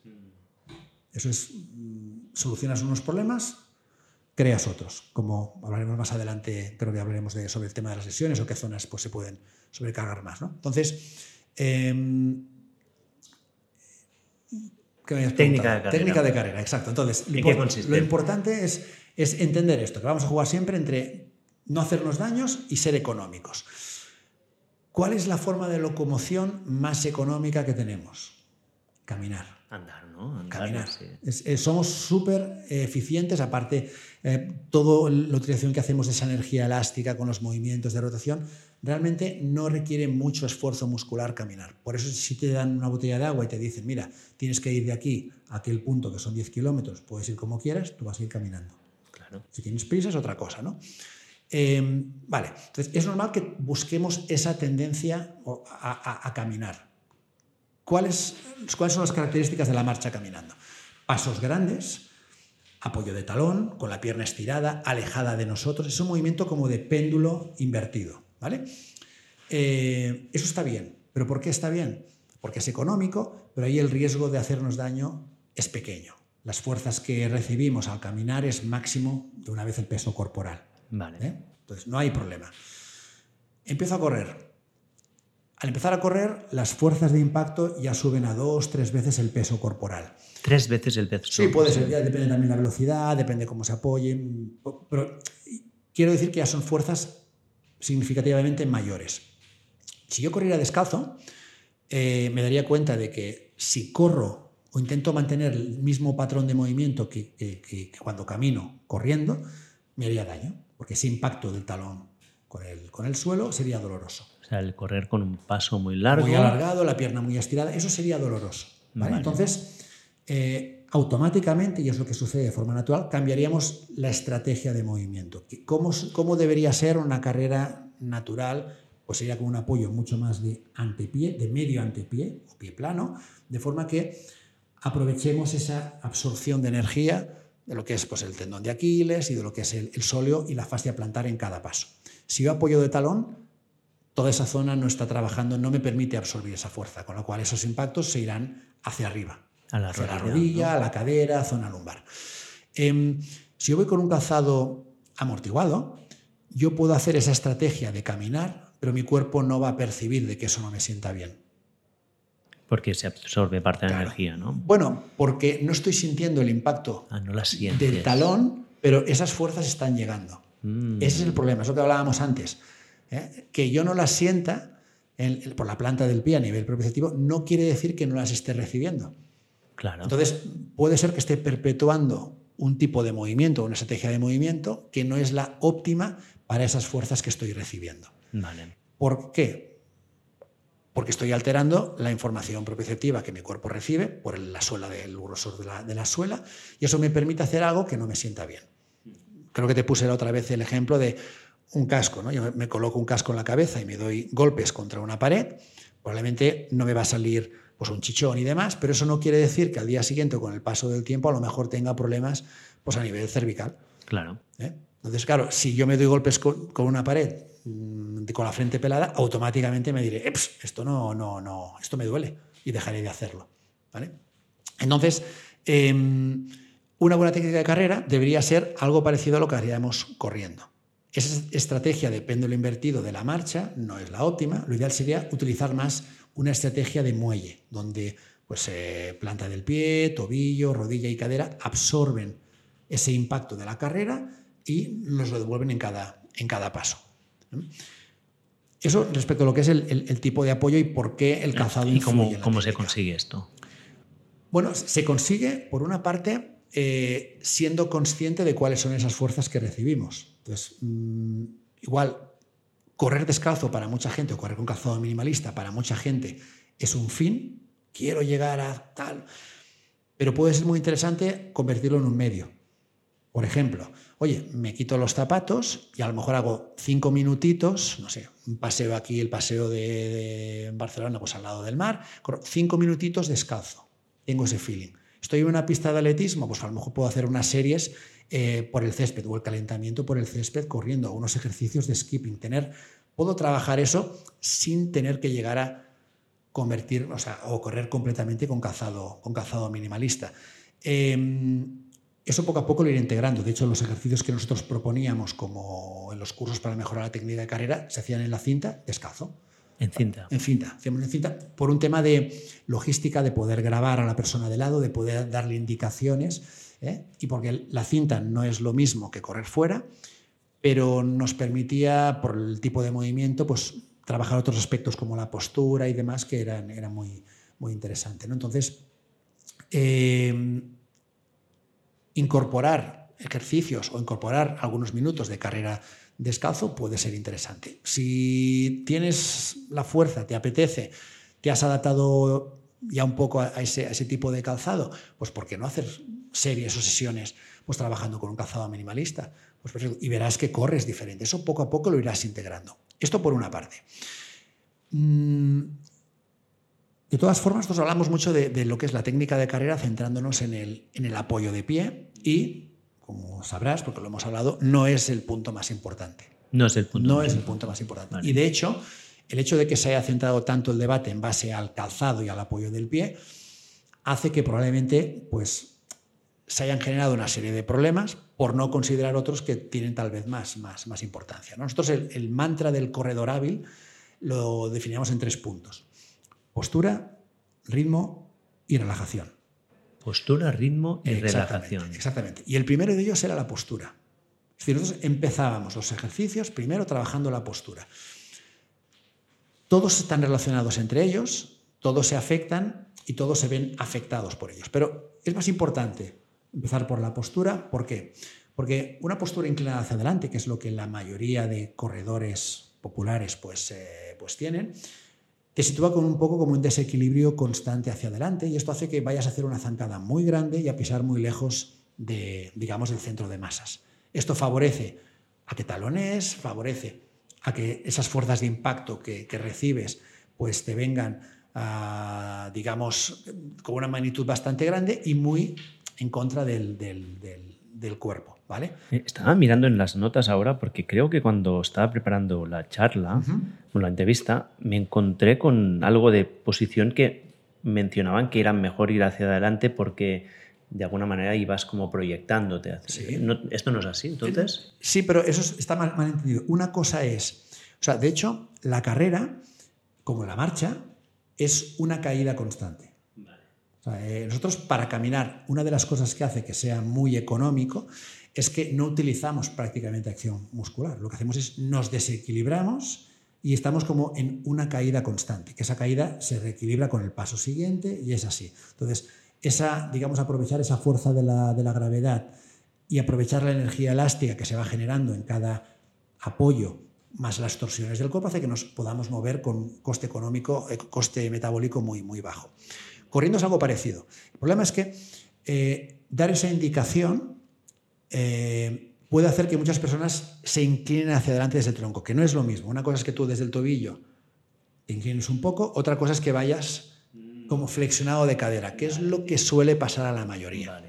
O sea, tienes que ir bien erguido, pero sin Erguido un pelín como caído. Exacto. Vale. Exacto. Eso esto es muy difícil de explicar desde un punto de vista así eh, objetivo y que la persona lo aplique. Es algo que tienes que sentir y tienes que hacer. Entonces, hacíamos ejercicios, por ejemplo, trabajando en subidas y en encuestas. Y aquí es cuando lo ves muy claro. Porque realmente una, una bajada, tú te dejas caer y eso es cuando la acción de la gravedad pues, puede hacer el trabajo por ti. Es cuando te das cuenta de que esto debería ser el, digamos, el correr con el mínimo esfuerzo. Claro, ¿cuál es el problema ahí? El problema es que el retorno de las piernas te da lo que te da. Y llega un momento que entonces, ¿qué haces? Lo contrario, ¿eh? echas el freno tirándote para atrás. ¿no? Bueno, entonces, en la carrera plana debería ser algo parecido, evidentemente no se, nota, no se nota tanto, pero eso no quiere decir que vayas inclinado desde la cadera. Muy diferente, eh, aquí en la cámara se ve bien, ¿no? Pues esta pequeña inclinación o que vayas desde la cadera como caído hacia adelante, que es lo que la mayoría suele, suele mostrar. Vale, entonces lo primero, postura. Postura. Más importante. Vale. Tronco erguido. Eh, si vas caído hacia adelante, esto todo te está invitando a que sea un paso más grande. Esto quiere decir una cadencia más lenta, más tiempo de contacto, que el apoyo sea de talón y muy alejado del, del cuerpo. Las fuerzas que recibes pues son, son mayores y te están frenando en ese movimiento. Vale. Punto dos. Punto dos. Eh, ritmo. ritmo. Y el ritmo va ligado con la, la elasticidad muscular, aprovechar esa energía elástica. Em, lo mismo, coges Maratón de Barcelona, los que pasan pues, por debajo de las tres horas, ves una serie de patrones más o menos parecidos, con algunas diferencias, pero hay una serie de, puntos en común, y ves que suelen ir a una cadencia relativamente rápida y son como muy elásticos. Te vas hacia el final, los que completan la maratón en cuatro, cuatro no, pongamos en cinco o seis horas, y lo que ves es como que están enganchados en el suelo. Cada paso es, un, es como un, drama. Em, más allá de la velocidad, que también te invita a, ser un poco más elástico, los primeros aprovechan mucho mejor la energía elástica que los segundos. Mm. ¿vale?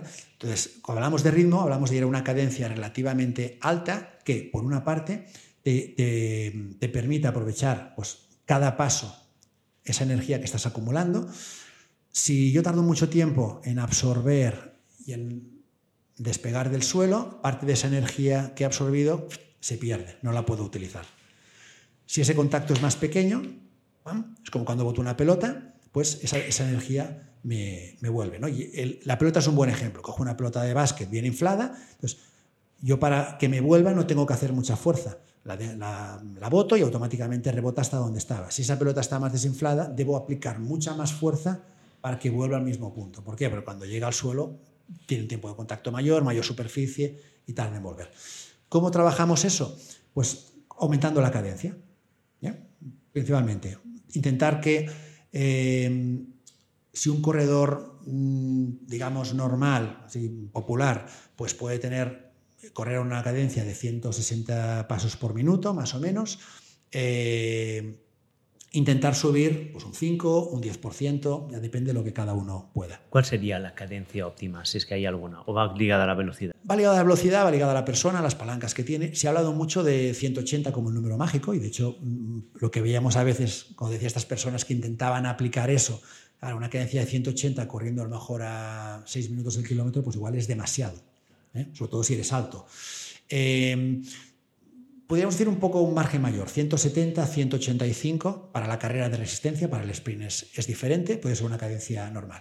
En cualquier caso, estés donde estés, aumentar un 5%, un 10% pues la, cadencia ya hace que esas fuerzas de impacto que recibes sean, sean menores. ¿eh?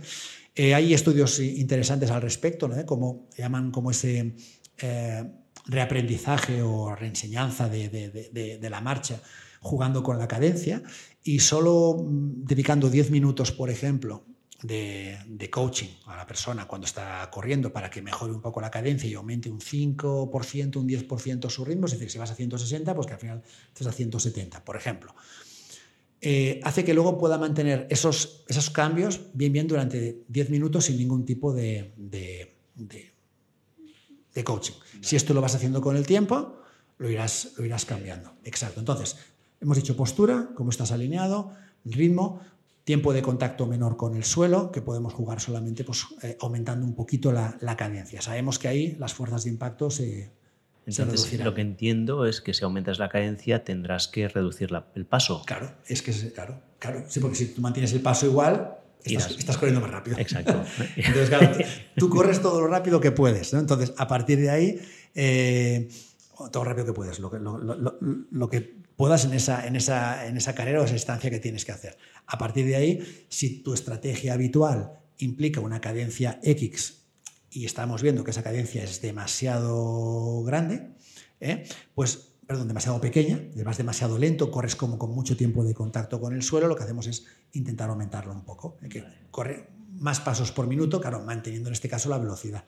Entonces quiere decir que habrás disminuido la, el, paso, ¿no? El paso. Entonces, por ejemplo, yo que corría, ¿no? Y que espero volver a correr muy pronto, que ahora a mí, me gusta ir a correr en zona 2. Yo paso de velocidad, lo que quiero es metabólico y disfrutar, ¿no? me pongo a 145 pulsaciones.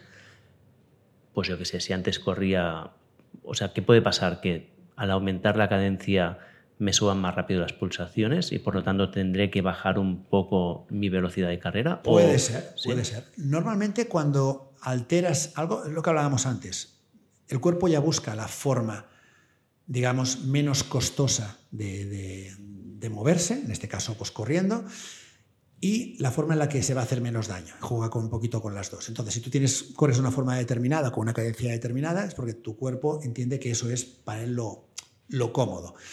Eh, no quiere decir que sea lo ideal, lo óptimo, no, quiere decir que no pueda tener otros problemas, ¿no? pero es principio lo cómodo. Todo lo que sea alterar eso implicará en principio, un mayor coste metabólico. Al menos temporal, te subirá más la frecuencia cardíaca y probablemente te canses un poquito más.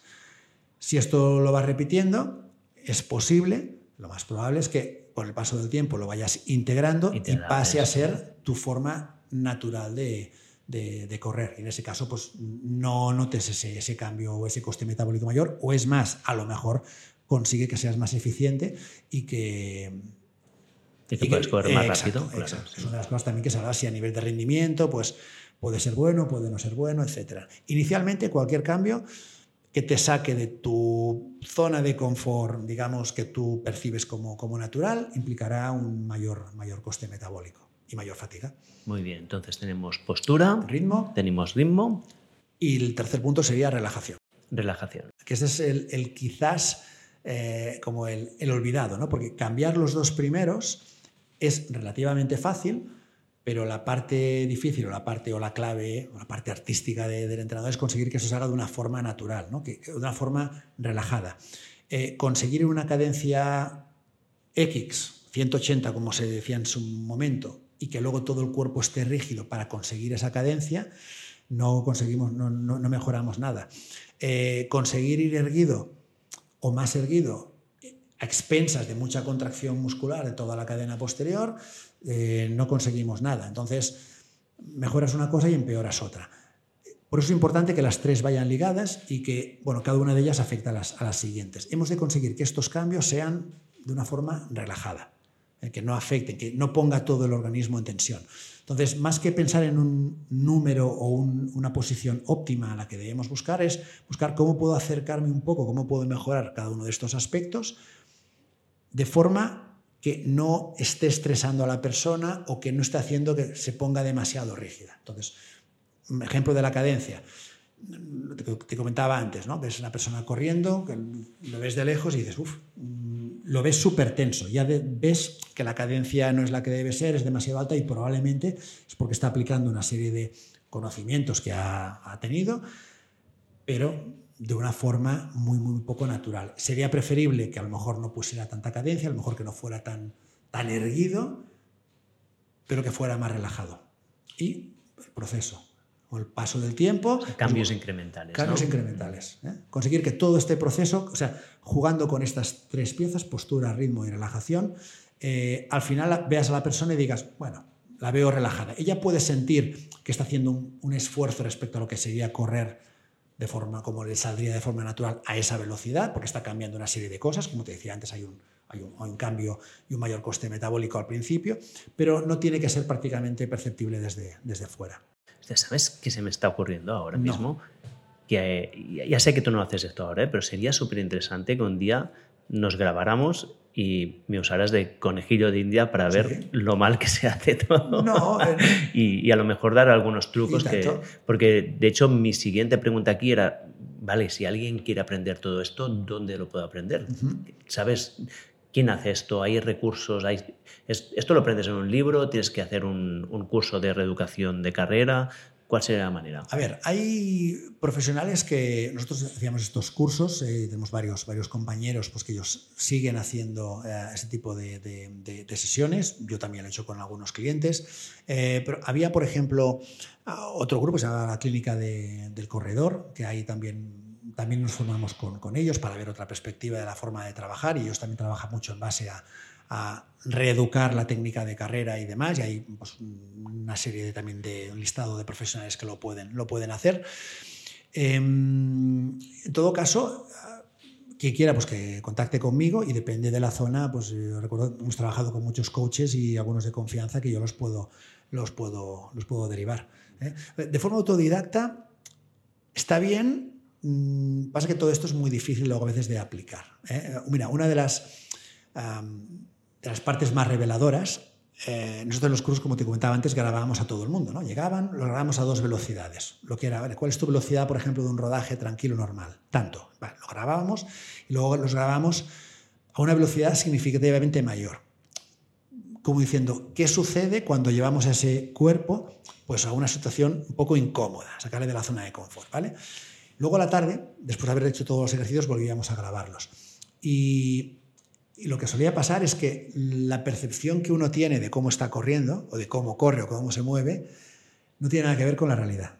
todos nos vemos muy mal, como cuando tú oyes tu voz en el vídeo y dices, ah, qué, mal, o estás acostumbrado a correr, por ejemplo, te ves de, cara en un espejo en una cinta en un gimnasio y te graban de lado de espalda y dices, ¿soy yo corriendo?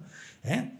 Pues eh, es un poco lo mismo. Entonces, la parte de, la grabación es esencial para darte cuenta de lo, digamos, bien o mal que haces las cosas y luego a partir de ahí es saber identificar, vale, de todo esto, por dónde empezamos. Y aquí ese camino a hacerlo solo es un poco más difícil. Es complicado. Es complicado. Porque lo hemos visto, como te decía antes, mucha gente que ha leído pues, sobre el tema del minimalismo, pero el, el producto final en muchos casos eran carreras, o sea, formas de correr mucho más ineficientes, eh, mucho más costosas, mucho más costosas, perdón, o derivados en problemas de, lesiones en otras zonas diferentes de cuando corrían con, calzado tradicional y eran talonadores. ¿no? Entonces, eh, yo recomendaría hacer ese camino acompañado, o al menos en el primer diagnóstico y en saber dónde tener que poner eh, la, cruz. Muy bien. Pues a ver, si resumo un poco lo que he entendido y corrígeme si me equivoco. Diríamos que en técnica de carrera las partes esenciales es la postura, ir bien erguido, una cadencia más rápida y hacerlo en lo posible de una forma relajada, ¿no? O sea, que no forzamos. Si... Perdona, eh, ¿más rápida en el ritmo? No, depende. Más rápida la cadencia, o sea, la cadencia. más alta. Sí. Si lo comparamos con lo que encontramos habitualmente. Vale. No quiere decir que todo el mundo debe ir a cadencias más altas, sino si la cadencia, como es lo habitual, suele ser bastante, bastante baja y los pasos muy grandes y demás, pues mejorar eso eh, hará que, también aprovechemos más la elasticidad muscular y, demás. Vale, entonces los cambios muy progresivos, va a ser posible con un profesional que te ayude, porque esto es difícil de verse uno mismo. Y luego, en lo que se refiere al calzado, lo más importante es que este sea ancho de, por delante. Al correr, que, intentemos no talonar mucho, aunque ahora te preguntaré sobre esto, porque antes me has dicho que había ciertos talonamientos que no estaban mal. Y que una manera de progresar sería hacer pequeños momentos de carrera o descalzo o con un, zapato minimalista, porque esto ya te induce un poco a recuperar una forma más natural de correr, ¿no? Lo he resumido más o menos bien. Podría ser, podría ser. Em, otra cosa que puede ser interesante es, normalmente cuando corremos rápido, dentro de nuestras capacidades, corremos mejor que cuando hacemos series muy, muy, muy, muy, muy largas. Entonces, muchas personas eh, cuando suelen a correr suelen trabajar siempre en intensidades muy parecidas y ahí es difícil. Y se ha visto también que en carreras de larga distancia la técnica, la biomecánica del principio y del final, pues no es la misma, se ve alterada por muy en forma que estés. Entonces, em, puede ser interesante también hacer series trabajando mm, sprints o aceleraciones o series relativamente cortas, donde podamos trabajar todos estos aspectos de la postura, del ritmo, intentar ir relajado y luego pues descansar y volver a hacer otra serie. Es más fácil poder hacer estos pequeños, eh, digamos, eh, eh, estímulos de calidad que no a lo mejor mucho trabajo, en plan pues de jogger desgarbado, caído, con mucho tiempo de contacto y, demás, ¿vale? Entonces buscar, al final es intentar exponernos a muchos estímulos o muchos inputs que nos obliguen a tener esa técnica de carrera pues correcta, ¿no? Jugando pues, con la postura, el ritmo, la relajación, con series más cortas, jugando a lo mejor con el calzado, ¿eh? para tener esa información propioaceptiva, etc. Muy bien. ¿Nos dejamos algo aquí de tema de carrera? Mm, yo creo que no, ¿no? ¿O sí? No lo, sabrás tú. Yo no estoy aprendiendo mucho. estoy aprendiendo aún ni haber repetido la entrevista. ¿eh? Bueno, alguna cosa igual que estamos sí, más. Tema del, talonado, que eh, a lo mejor ya es como ir súper nicho total, pero es que me interesa. ¿Qué tipo de talonado está bien? ¿Qué tipo no? Bueno, cuando hablamos de... Se puso un poco en el... A raíz de aquel estudio que comentábamos al principio de, de Lieberman, se, se pensó en como que talonar es malo o talonar incrementa el riesgo de lesión y bueno, entonces se planteó un poco todo, todo el tema de, también de cambio de apoyo, cómo influye y demás. Luego el mismo Lieberman ha hecho otros estudios con algunos matices que ahora, que ahora comentaremos. Em, digamos, ah, hay dos cosas. Para entender un poquito a nivel así de, biomecánica, muy sencilla, cuando se mira, se estudia así a nivel biomecánico movimiento, pues hay una parte que se llama la cinética, que es como el estudio de las fuerzas. Es decir, ¿qué fuerza estoy recibiendo a pisar. Entonces, cuando te hablo, por ejemplo, de dos veces el peso corporal, pues es un, dato de, la cinética. La cinemática sería qué forma adapta el cuerpo, qué estrategia adapta el cuerpo para lidiar con esas fuerzas. ¿vale? Entonces, ¿qué respuesta, qué respuesta hay? Dicho de otra forma, ¿no? entre la cinética se mide con dispositivos, plataformas de presión, eh, que vean la fuerza y tal, y la cinemática es lo que tú puedes mm, valorar pues, con una grabación, por ejemplo, o con el ojo humano. ¿Eh? Evidentemente luego hay cosas que te pueden, tecnología que te puede dar más datos, pero por ponerlo fácil.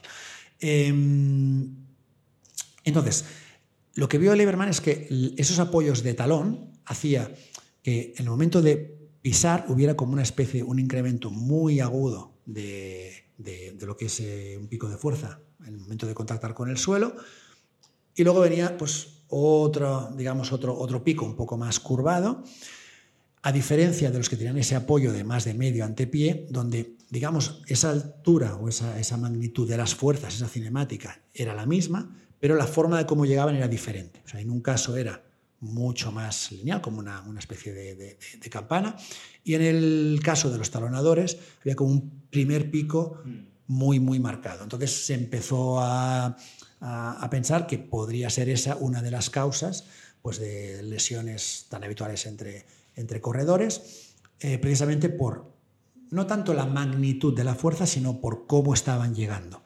Y por qué posición, qué cinemática está adoptando la persona en ese, en ese momento. ¿no? Lo que hablábamos antes. Si yo apoyo el talón, recibo una fuerza de impacto grande y no tengo nada que me esté amortiguando esta zona. Todo esto va a pasar a la, a la rodilla, pasará pues, a, la, cadera. Eh, también se resentirán pues, los, eh, los huesos de la, de la, pierna y demás. Si yo tengo un apoyo de medio antepié y hay una primera parte que está amortiguando la fascia plantar, el tendón de Aquiles, sólido gemelos, con lo cual las fuerzas que llegan para arriba son, son menores.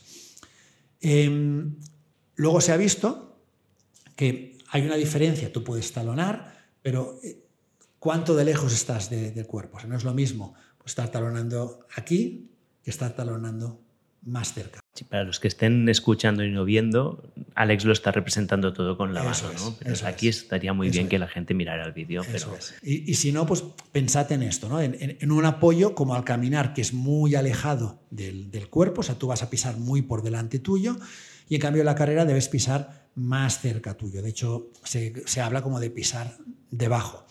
Em, de ahí el tema de la cadencia. O sea, jugando, por ejemplo, con la cadencia, si yo aumento la cadencia hará que el paso sea más pequeño. Es decir, sin cambiar nada, simplemente, aunque siga talonando, las fuerzas que recibo, la magnitud de las fuerzas y esos brazos de palanca los he reducido. Con lo cual, en principio, parece ser que eso es, eso es bueno. ¿vale? Em, después se ha visto también que no es lo mismo solamente dónde estás pisando respecto a tu centro de, de masas, sino si estás pisando con la rodilla más extendida o con la rodilla más flexionada. O sea, se habla del overstriding es la palabra que se utiliza para decir ese, esa cadera, esa cadencia o ese paso zancado, zancada excesivamente larga, pues se diferencia entre un overstriding de rodilla, que es cuando estás llegando delante porque también estás estirando mucho la extensión de la rodilla, con lo cual esa articulación no absorberá tanto impacto, o cuando es más un poco con la cadera que hace que la tibia esté un poquito más vertical y, que entonces no sea tan, tan malo. Sé que es difícil de verlo aquí si no hay esa representación gráfica, pero bueno, son, son pequeños matices. En cualquier caso, digamos, el mensaje sería pisar de talón más cerca del cuerpo ¿eh? mm, es menos malo que pisar con el talón muy alejados del cuerpo. Pisar con el talón a una velocidad muy alta es peor que pisar con el talón a una velocidad muy baja. Si yo estoy trotando, pues es normal que esa, transición entre lo que es la marcha, caminar, y lo que es la carrera, pues es normal que haga un poco de taloneo. Porque es, ese punto en el que no nos encontramos cómodos, ni corriendo ni caminando.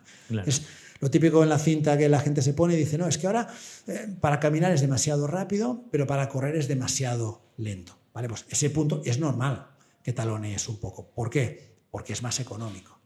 Y porque el cuerpo detecta que no es peligroso. Si fuera descalzo, probablemente entonces lo notarías mucho más, que es lo que pasaba en aquel vídeo que os comentaba antes de los corredores descalzos en Nueva York, que había gente que iba con calzado minimalista o descalzo, incluso alguno, talonando. Claro, ¿a qué velocidades? Velocidades lentas. Claro. Polos sacones rápido descalzos, mm, el cuerpo dirá, ah, así no puedo pisar y automáticamente cambiará la estrategia. ¿vale? Si voy con un calzado pues, amortiguado, no. Entonces, eh, pensad en esto. Pensar un poquito más cerca del cuerpo. En cualquier caso, siempre es reducir las fuerzas de, impacto. Vale, muy bien. es genial porque al final está rompiendo todos los, como los paradigmas y las, las leyes esas de tienes que pisar solo de punta, ¿no? que, hay como también en este mundo salieron como muchas, ¿no? Muchas, no sé cómo decirlo, ¿no? Como se tenía que romper con todo, ¿no? Y... Siempre ayuda a vender, en un sentido u otro. Es decir, ser transgresor, eh, romper un poco lo que está establecido es algo que, que, ayuda a vender, lo que sea, y además es algo en lo que también algunas personas enseguida se suben al carro. Sí, sí, sí, esto es así, hay que hay que hacerlo. ¿no? Y algo que no he comentado antes, eh, pero también va muy ligado pues, con la técnica de carrera, los apoyos, el tipo de calzado. Ah, cuando te decía que nosotros analizamos el cuerpo humano desde un punto de vista es muy mecánico, ¿no? el impacto es malo y es lógico. Decir, ah, si dejo caer algo al suelo, pues ese, golpe pues es malo, hay una vibración y vuelve para arriba. Bueno, em, pero nos olvidamos que el cuerpo también tiene sus estrategias para lidiar con todo esto. Entonces, eh, ligando con todo el tema de las superficies de contacto, de esa búsqueda de estabilidad o de absorción, se ha visto que si corremos por diferentes superficies o cambiamos de superficie, el cuerpo en el primer, segundo paso está cambiando esa forma de pisar, está cambiando esa rigidez articular, porque lo que trata de hacer es mantener, digamos, una, entre comillas, como una biomecánica más o menos estable. Entonces, si en la superficie es más blanda, pongo un poco más de rigidez, para que no se vea alterado demasiado todo esa, ese mecanismo de, movimiento. ¿no? Y, y, lo hace automáticamente después de uno o dos pasos en una superficie diferente. Esto ahora me ha recordado, no sé si conoces el libro Antifrágil de Tal. Eh, sí, lo, tengo, está en la lista ahí de lectura. Pues no, una, una de las cosas ¿no? que, que, nos hace menos frágiles es justamente estar expuestos a, a, diferencias. ¿no? Y si lo ligamos con la idea del calzado, si siempre vas con un calzado que te está protegiendo, te está aislando del mundo, que no percibes nada, tu cuerpo será frágil porque no, no aprende a adaptarse. ¿no? O sea, lo que estamos buscando siempre es esto, ¿no? El cuerpo tiene esta capacidad, se la tenemos que, tenemos que exponernos a ella, ¿no? Porque si no la perdemos esta, esta flexibilidad que yo veo en los niños, en mis hijos la veo y que veo que yo no tengo, por ejemplo. Totalmente. Y una muestra de esto muy gráfica es... Eh, eh, vete a una playa de estas de, piedras, no, no de, rocas aristas, sino de piedras, y ves cómo la gente entra y sale del agua. Es un, vamos, parece una, una, procesión y dices, bueno, eh, no son, no es algo peligroso, no es algo que debería ser tan doloroso, pero lo es ¿por qué? Porque no estamos expuestos a esta, a, estas sensaciones, a estas percepciones. Tenemos los pies realmente pues, muy adormecidos y cualquier estímulo de este tipo es un, es un, un horror, ¿no? Entonces, esa transición al minimalismo o a pasar más tiempo descalzo o con un calzado con suela fina y demás, al principio implica unas, unas incomodidades. Cuando caminas se te cansa la planta del pie. Y aquí tienes esas dos lecturas. Otra vez hablaba con una clienta, no era por este tema, pero era algo parecido. Decía, no, al final tú te puedes plantear un ejercicio como no me sale bien, tal, y te puedes quedar ahí, o puedes decir, eh, esto es una oportunidad de mejorar una serie de aspectos o habilidades. Entonces, totalmente de acuerdo. Yo creo que buscar esa, esas incomodidades, entre comillas, exponerte a cosas diferentes, entendiendo que es una oportunidad que tienes para, para progresar o para mejorar en cualquier aspecto. ¿eh? Hablamos a nivel cognitivo, a nivel eh, tuyo personal, a nivel profesional, a nivel de rendimiento, a nivel de salud. Pues esas exposiciones y además controladas, porque tú decides, mm, creo que son interesantes, que todos deberíamos hacerlos y, que nos hace falta mucha, mucha falta en la sociedad. Muy bien. Escucha, ¿nos dejamos nada de tema de carrera, biomecánica? Mm, mira, hay una, cosa, eh, ligando con todo esto, porque por experiencia he visto muchas personas que, bueno, cogen la información, entonces enseguida lo queremos llevar a la práctica y demás. Nosotros debemos diferenciar el trabajo, por ejemplo, de técnica para mejorar una serie de aspectos y luego, cuando salimos a correr. Es decir, eh, yo no puedo salir a correr y estar pensando en todo esto. Mm, me gusta este punto. A ver. Correr es correr y correr debe salir a disfrutar. Entonces, el proceso es, yo hago un trabajo determinado para mejorar determinados aspectos, ¿no? la técnica, por ejemplo, el apoyo, luego salgo a correr, salgo a correr y salgo a disfrutar. Y no, no, no puedo ni debo estar pendiente en cómo estoy corriendo, la técnica y demás. Eh, ese exceso de, de, pensar, ese exceso de llevar un plano más racional, el, cómo me estoy moviendo, no ayuda. Entonces, mm, debes hacer ese trabajo, digamos, con ejercicios. Ese también es uno de los motivos por el que hacíamos muchas veces los ejercicios de técnica en la cinta. Diciendo, la, cinta la aprovechamos para hacer la parte de técnica de carrera, de mejora de, estos aspectos. Y luego cuando sales a correr, sal a correr. Solo piensa postura, ritmo, relajación, pero sin darle demasiadas vueltas. Con el paso del tiempo irás integrando todo ese trabajo que haces, pero no intentes salir a correr, yo les decía a, muchos clientes, o sea, nadie gana un premio por correr bonito. Las carreras no dan premios por correr bonito, correr bien. Entonces, relájate, corre como te salga natural, disfruta. ¿eh?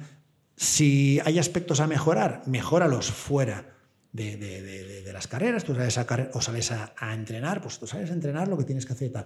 ¿Quieres hacer una parte de técnica? Perfecto, haces una parte donde trabajes una serie de aspectos y te centras ahí, pero luego te olvidas. Te olvidas y deja que el cuerpo lo vaya integrando. ¿eh? No puedes eh, intentar estar continuamente controlando como piso, como tal, la cadencia, la postura. Sí, esto es lo que, lo lo que haría yo, ¿eh? que soy Seguramente, seguramente. Relájate. Pero es curioso porque, bueno, es aplicable en este caso el tema de la carrera, pero pasa en muchos deportes. Yo tengo muchas personas pues, sedentarias, por encima de los 50, 60, que juegan a golf y es algo parecido te das cuenta que cuando entran en todo el bucle de intentar sentir cosas tal y de pensar y de racionalizar el movimiento del, swing del golf, es un desastre. ¿no? Debes hacer el trabajo, por ejemplo, en el gimnasio, es una serie de patrones de movimiento tal que te pueden ayudar. Mm, sepáralos. Ya tu cuerpo ya lo será integrando de forma natural cuando vayas a jugar, pero no quieras estar pensando todo el rato en, controlar tu cuerpo, movimientos complejos, porque no, no, funcionamos así. ¿Y cuánto tiempo puede tardar una persona hacer una, una transición a una carrera más o menos digna? digna. Eh, de nuevo, estamos hablando de semanas, meses, años. Depende, depende. depende. A, ver, mira, es curioso. encontramos algunas personas. Eh, mi mujer, mi mujer, Chris, cuando hizo el curso con Lee, ella no corría. Ah, hacía clases de aeróbic, iba al gimnasio, pero no corría. Y era de las que tenía mejor técnica de todos nosotros. Alucinante, todos los deportistas, tal y cual. Bueno, eh, a lo mejor menos vicios también, claro. Seguramente, seguramente. Era pues, muy erguida, tiene buena postura, un apoyo así más anterior, sería como, muy, muy, con, mucho estilo. Eh, perfecto, la técnica no, no, tenía que cambiar demasiada cosa. Error que cometió, pues al día siguiente o dos días después, pues, con unas zapatillas eh, de vivo, salió a correr por la diagonal a 6-7 kilómetros y estuvo pues de los gemelos Mm, con mucho dolor durante, durante algunos días. ¿no? Eh, en su caso fue como muy rápido. Muchos de nosotros, ese proceso, una cosa es el adaptarte al tipo de calzado a lo mejor o poder correr con calzado minimalista, que a nivel estructural hace falta yo creo que mucho más tiempo, pero a nivel de patrones pueden haber mejoras relativamente rápido.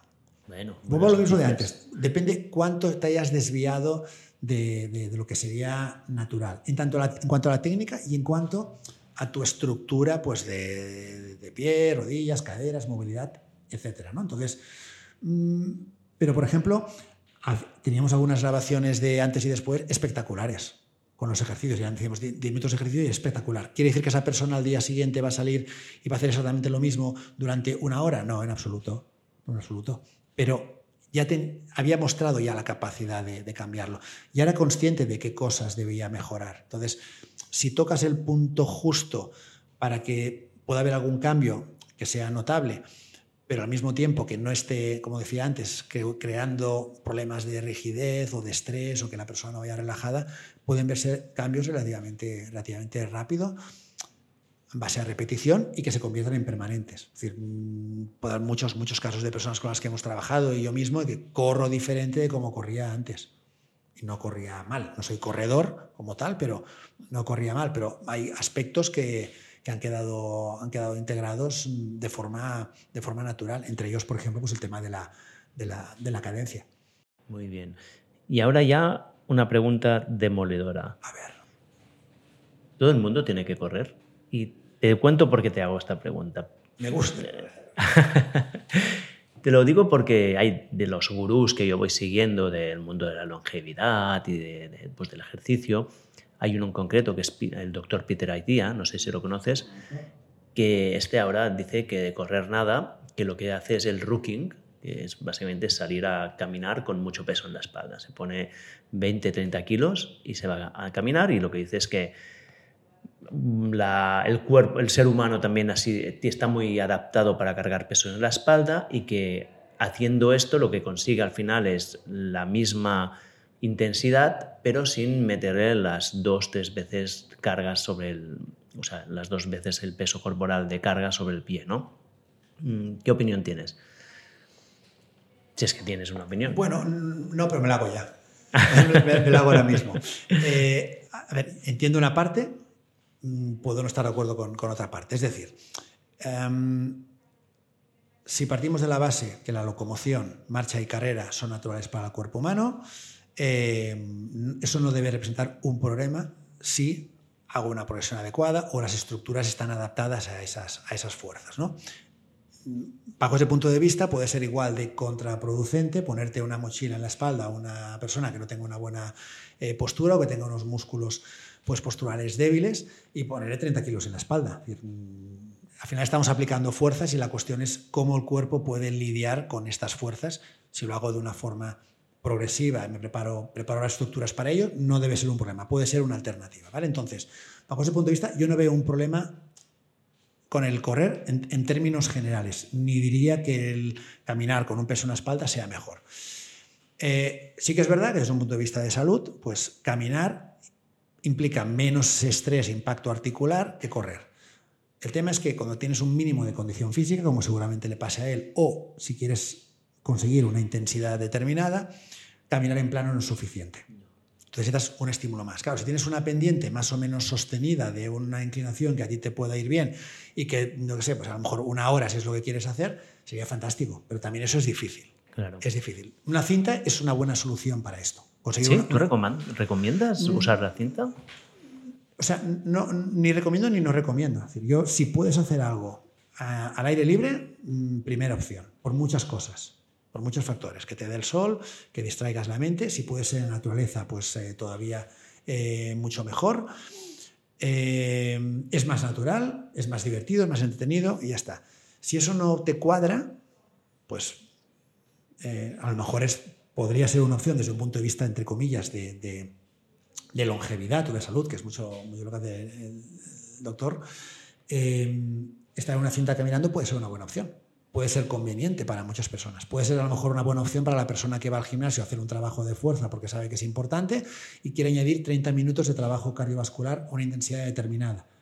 Y no ha de buscar otros días tal, pues puedo hacerlo en el propio gimnasio. Entonces, a veces pensamos en lo óptimo, lo recomendable, lo efectivo, lo eficiente, eh, como todo, cosas como eh, la misma cosa, y no lo son. O sea, lo efectivo es lo efectivo. O sea, ¿Es efectivo hacer la cinta? Perfectamente. ¿Es lo más eficiente? Pues si la persona le cuadra bien dentro de su horario, es fantástico. ¿Es lo óptimo? Pues igual no es lo óptimo. ¿Pero lo puede sostener en el tiempo? Mm. Entonces, eso por ahí. Eh, yendo a la pregunta que me decías, ¿todo el mundo puede correr? Yo creo que todo el mundo, en principio, como eh, ser humano podría correr, no todo el mundo debería correr. Bueno, muchas personas piensan en correr para ponerse en forma en lugar de pensar en ponerse en forma para poder correr. ¿no? ¿Qué quiero decir? Que si las fuerzas de impacto, como hemos comentado antes, que recibimos durante la carrera son dos, tres veces el peso corporal, además es sobre una extremidad y con un tiempo de contacto relativamente pequeño, si lo comparamos, por ejemplo, pues con, caminar, eh, es bueno, son unos estímulos potentes, ¿no? Y hay mucha gente que no está preparado para ellos desde el punto de vista puramente, dile estructural o biomecánico y demás, ¿no? Desde el punto de vista igual metabólico, fisiológico, mm, vemos muchas personas corriendo y la cara que tienen es trabajar intensidades excesivamente altas seguramente para lo que podría ser recomendable. ¿no? Al final es como todo, riesgo-beneficio. ¿Qué buscas? No me paro a preguntarles qué es lo que están buscando, pero si fuera un objetivo de, salud, seguramente no haría falta estar trabajando esa intensidad y a lo mejor esas personas podrían beneficiarse pues, de caminar o caminar en, pendiente eh, o caminar con una mochila si fuera el caso o de hacer pequeños intervalos. ¿Vale? Y, pero estar a lo mejor corriendo una hora a esa intensidad y con esa postura y ese estrés en todo el organismo seguramente no sería lo, óptimo. Em, dicho esto, correr es una buena forma de ponerte, o sea, de, digamos, de mejorar tu condición física y tu salud, pero requieres, digamos, lo tienes que haber ganado, requiere tener una serie de, mínimos en cuanto a fuerza, estabilidad, color, em, eh, control, capacidad eh, cardiovascular, etcétera, etcétera. Entonces, mm, no empezaría por, por ahí, en muchos casos. Hmm. Para mí correr es decir que es una de las actividades que más me gustan, pero en realidad lo que más me gusta de correr es, uno, estar al aire libre. O sea, para mí correr en una cinta es como impensable. Estar en, sí puedo estar en naturaleza, yo me gusta salir a por Colserola y meterme por el bosque y esto es ya como fabuloso. Y sobre todo el, el hecho de que mi mente se va al ritmo en el que estoy respirando, ¿no? Y es casi un estado de meditación. O sea, aparte del ejercicio me gusta, o sea, disfruto, pero es más las sensaciones que hay alrededor del correr que no el correr en mismo, ¿no? Y de hecho, sé que a nivel, por ejemplo, cognitivo, las carreras aeróbicas son mucho más potentes que los entrenamientos de fuerza y creo que en gran parte hay un gran elemento que es todo esto que, que está alrededor, ¿no? el respirar a este ritmo, el bajar, el, bueno, que la mente baja, el estar, que toque el sol, eh, estar en naturaleza, ¿no? todos estos elementos. Tontería, pero el mirar un poco al horizonte. En lugar de estar mirando ahí una, una, una pantalla que tienes delante, ¿no? totalmente. no, sé si, no, sé si, sabes que he escrito un artículo sobre visión. Mm, no, no lo sabía. pues mira, Lo, lo, ha salido publicado este domingo, antes de, ah, que pues estemos grabando. Tendré, que, tendré que buscarlo y leerlo. Pues sí, uno, una de las cosas que menciono es esto, la importancia de mirar lejos, ¿no? sí, Y cuando estás corriendo miras más allá de, de, los dos palmos que estás normalmente mirando cuando estás con la pantalla. Es que, sin duda, ¿no? Es el... Pues al final damos muchas soluciones modernas para problemas que hemos creado en el mundo, en el mundo moderno y todo lo que sea pues poder ir un poco a, a, lo que es más natural por muchas cosas es, es eh, para mí sería la primera opción. ¿no? Entonces salir a correr fuera, al aire libre, si puede ser en la naturaleza. Eh, lo que dices tú, a disfrutar sin estrés, sin música, escuchando pues, los pasos, la zancada, ¿no? estar conectado con el entorno. Eh, ahí, por ejemplo, pues el, el, el estar también más conectado con los pies si llevas un calzado pues no tan amortiguado, todas estas cosas y sentir todo lo que tu cuerpo puede hacer, yo creo que es algo que trasciende mucho más de todo el beneficio eh, físico, fisiológico, metabólico o de objetivos que estamos buscando. ¿no? Y, y es así, esto, bueno, yo es algo que en algún momento, cuando preparaba pues, alguna, alguna carrera, alguna media maratón, algún triatlón de larga distancia que he hecho, pues entonces, claro, no sales a entrenar, el crono, llega el semáforo, se para, hostia, tal, pasa el coche, no pasa. y es como un. Y está bien, es algo que mmm, disfruté en su momento. Creo que está bien pasar por ahí porque también entiendes uh, pues qué puede hacer tu cuerpo, cómo controlar la intensidad, cómo controlar determinados parámetros. Pero ahora estoy en otra fase en la que es algo también pues, para disfrutar. Entonces, eh, muchas veces hago correr con Chris, nuestros ritmos de carrera son, diferentes. No pasa nada, no, no, pasa nada. Yo voy más lento, tal. Si quiero, pues hago un poco la goma, voy para adelante y vuelvo. Disfrutamos. Ella es una persona que en este caso. Eh, correr para hacer meta, esto no, no, no, ella sale a disfrutar. Entonces, hay un perro, se para, tal, lo saluda, pasamos por una casa, una jaula, una jaula, una, una verja con un perro, pues también se para y no sé qué, se para algo, tal, totalmente a disfrutar, ¿no? Y, y, creo que es importante, ¿no? Porque estamos como en un momento también en el que siempre tienes que estar produciendo y siendo tal y poniéndonos presión y el salir como haces tú, a simplemente a correr, a disfrutar, a, del momento, a respirar, a que te dé el sol, eh, a saber que estás haciendo algo por ti y a disfrutar y sentir todo eso y no decir, no, tengo que ir a 4.30 y tal, y estoy bajando y no sé qué. Es, es, es importante también que lo hagamos, en, lo hagamos en, en, la carrera y en otras cosas. Sí, bueno, pues lo puedes hacer saliendo a andar, ¿no? A caminar también, también. Totalmente, to, sí. totalmente, sí, totalmente. Sí. Y aquí que tenemos colinas, si quieres meterle ritmo. Sí, puedes, sí, puedes, puedes hacerlo, y tanto, y tanto. Y tanto. Muy bien, Alex, creo que hemos cubierto todo lo que tenía puesto en mi lista de temas a tratar. Así que, si te parece, pasaré a la última fase de la entrevista en donde te hago algunas preguntas. Has puesto una cara como, ay, ay, ay. no, son las preguntas finales que siempre hago Muy a bien. los invitados. Y hoy te haré poquitas porque hemos hecho ya una entrevista larga y hemos ido muy al detalle. La primera es, ¿qué libros, cuáles son los libros de tu vida? ¿Qué libros recomiendas más a menudo? Mm, mira, yo quizás el libro que más he, he recomendado y que he leído incluso varias veces es el Cambia el Chip de los hermanos Heath. Uh, para poner un poco en contexto, pues uh, yo soy una persona muy, muy racional y que me gusta entender e ir al detalle de las, de las cosas. Entonces, he leído durante mucho tiempo muchos libros, he hecho cursos sobre muy ligados con entrenamiento, fisiología, anatomía, biomecánica y demás.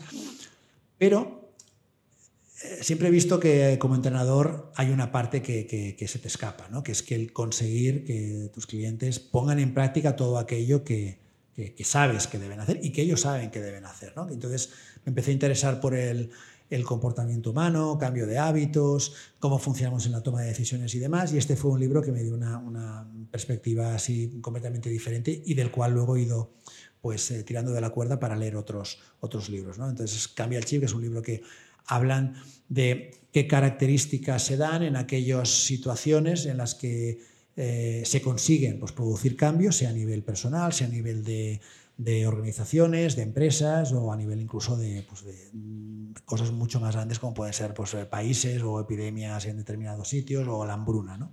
Y es un libro muy, muy interesante, muy bien escrito, mm, con muchos ejemplos prácticos de pequeña dimensión o de gran dimensión, eh, que me hizo cambiar mucha forma de, bueno, la forma de, de entender el comportamiento humano.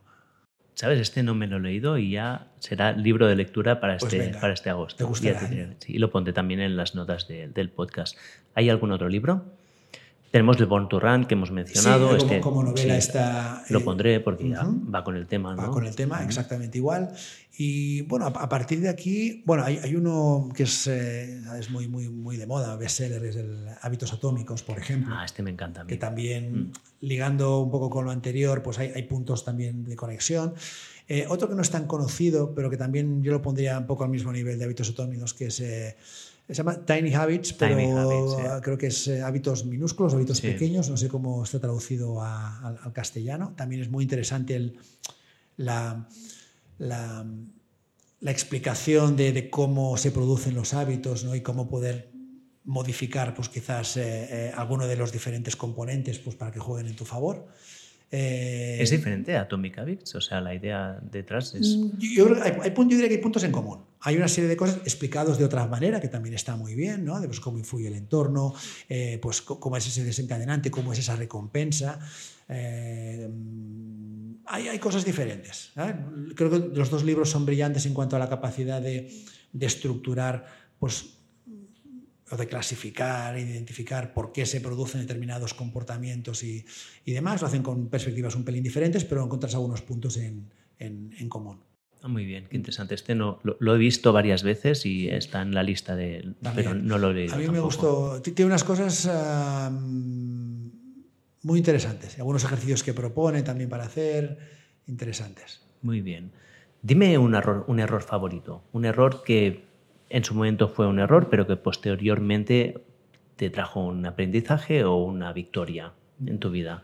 Bueno, em, esta pregunta me, me dejó un poco descolocado la primera vez y ahora tengo tiempo de pensar, pero es que la respuesta es la misma que me salió la otra vez. ¿no? Yo creo que he estado dando vueltas y no tengo ningún error eh, favorito. Eh, y me reitero en lo mismo, ¿no? Yo he cometido, como todos nosotros, bueno, muchos errores que al final son aprendizajes, ¿no? Entonces, hay cosas que visto en perspectiva haría de forma diferente, pero también es verdad que estoy aquí por todo lo que he hecho. Entonces, todos los errores en- de alguna manera han sido buenos o me han aportado algo bueno, o yo entiendo que ha sido así, ¿no? Entonces, eh, yo recuerdo cuando tenía pues, 15 años, 16 años, esa época un poco más rebelde, que, en que tus padres pues, ya intuyen esto tienes que hacerlo así, esto no lo haga, tal y cual, bla, bla.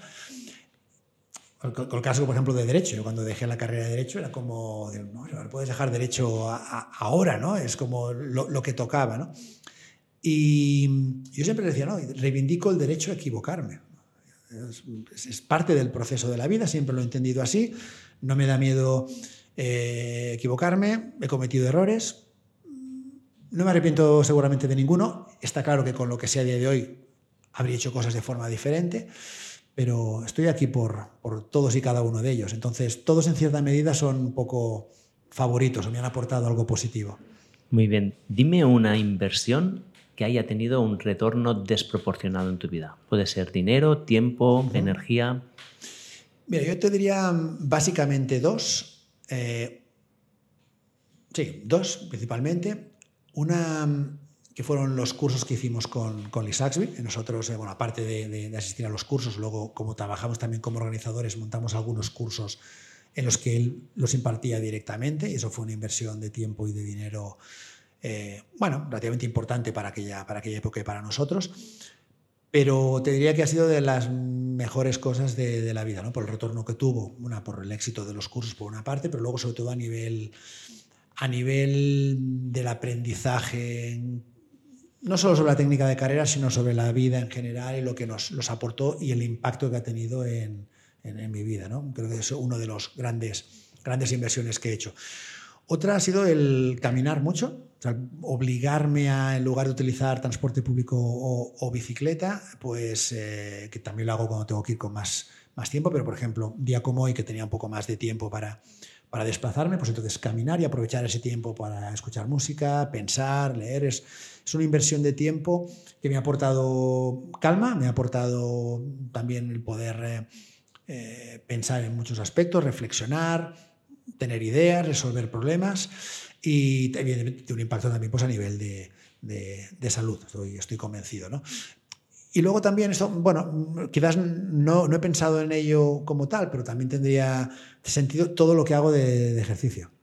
O sea, es no me lo he planteado nunca así porque es como está muy, muy, muy en mi identidad, pero, pero está claro que, que todo lo que me aporta es, eh, bueno, mucho mayor a, a al tiempo que he invertido. ¿no? Y conforme nos hacemos cada vez más mayores, yo voy hacia 52, pues te das todavía más cuenta cuando miras alrededor y, ves un poco hacia dónde puedes ir si no estuvieras haciendo todo lo que haces. Sí, yo creo que es la edad en cuando se ven las grandes diferencias.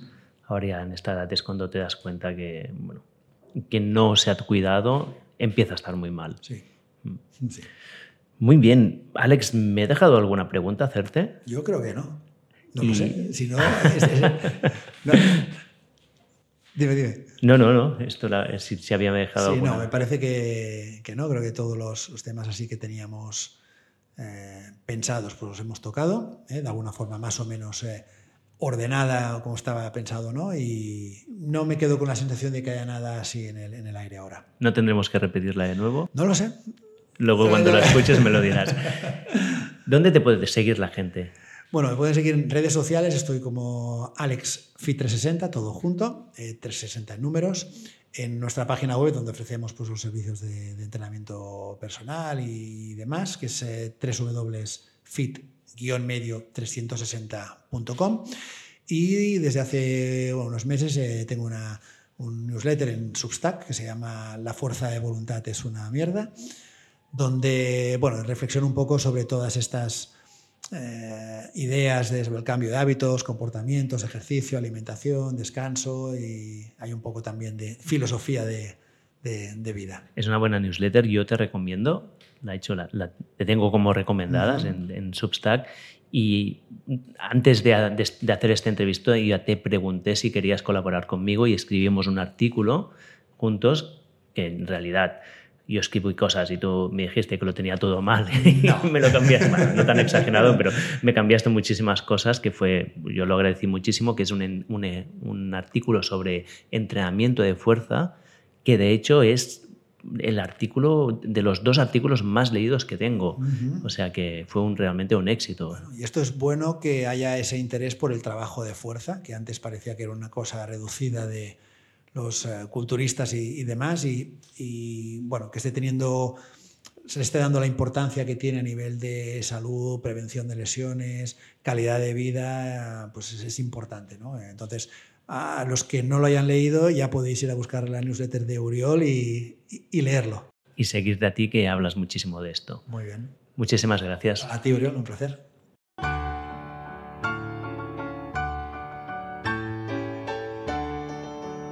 Y así termina otro episodio de Gente Interesante. Si te ha gustado, te animo a que lo compartas con la gente que amas. También te agradeceré que lo valores y dejes un comentario en la plataforma donde lo escuchas. Este es el mejor regalo que me puedes hacer para ayudarme a crecer. Por cierto, aparte de este podcast, publico una newsletter semanal donde te cuento cómo puedes vivir más y mejor. Es gratis, es fácil de apuntarte y también de darte de baja. Me encontrarás en oriolroda.com. Ya hay más de 70.000 personas que están suscritas. Y finalmente me puedes seguir en redes sociales buscando simplemente Oriol Roda.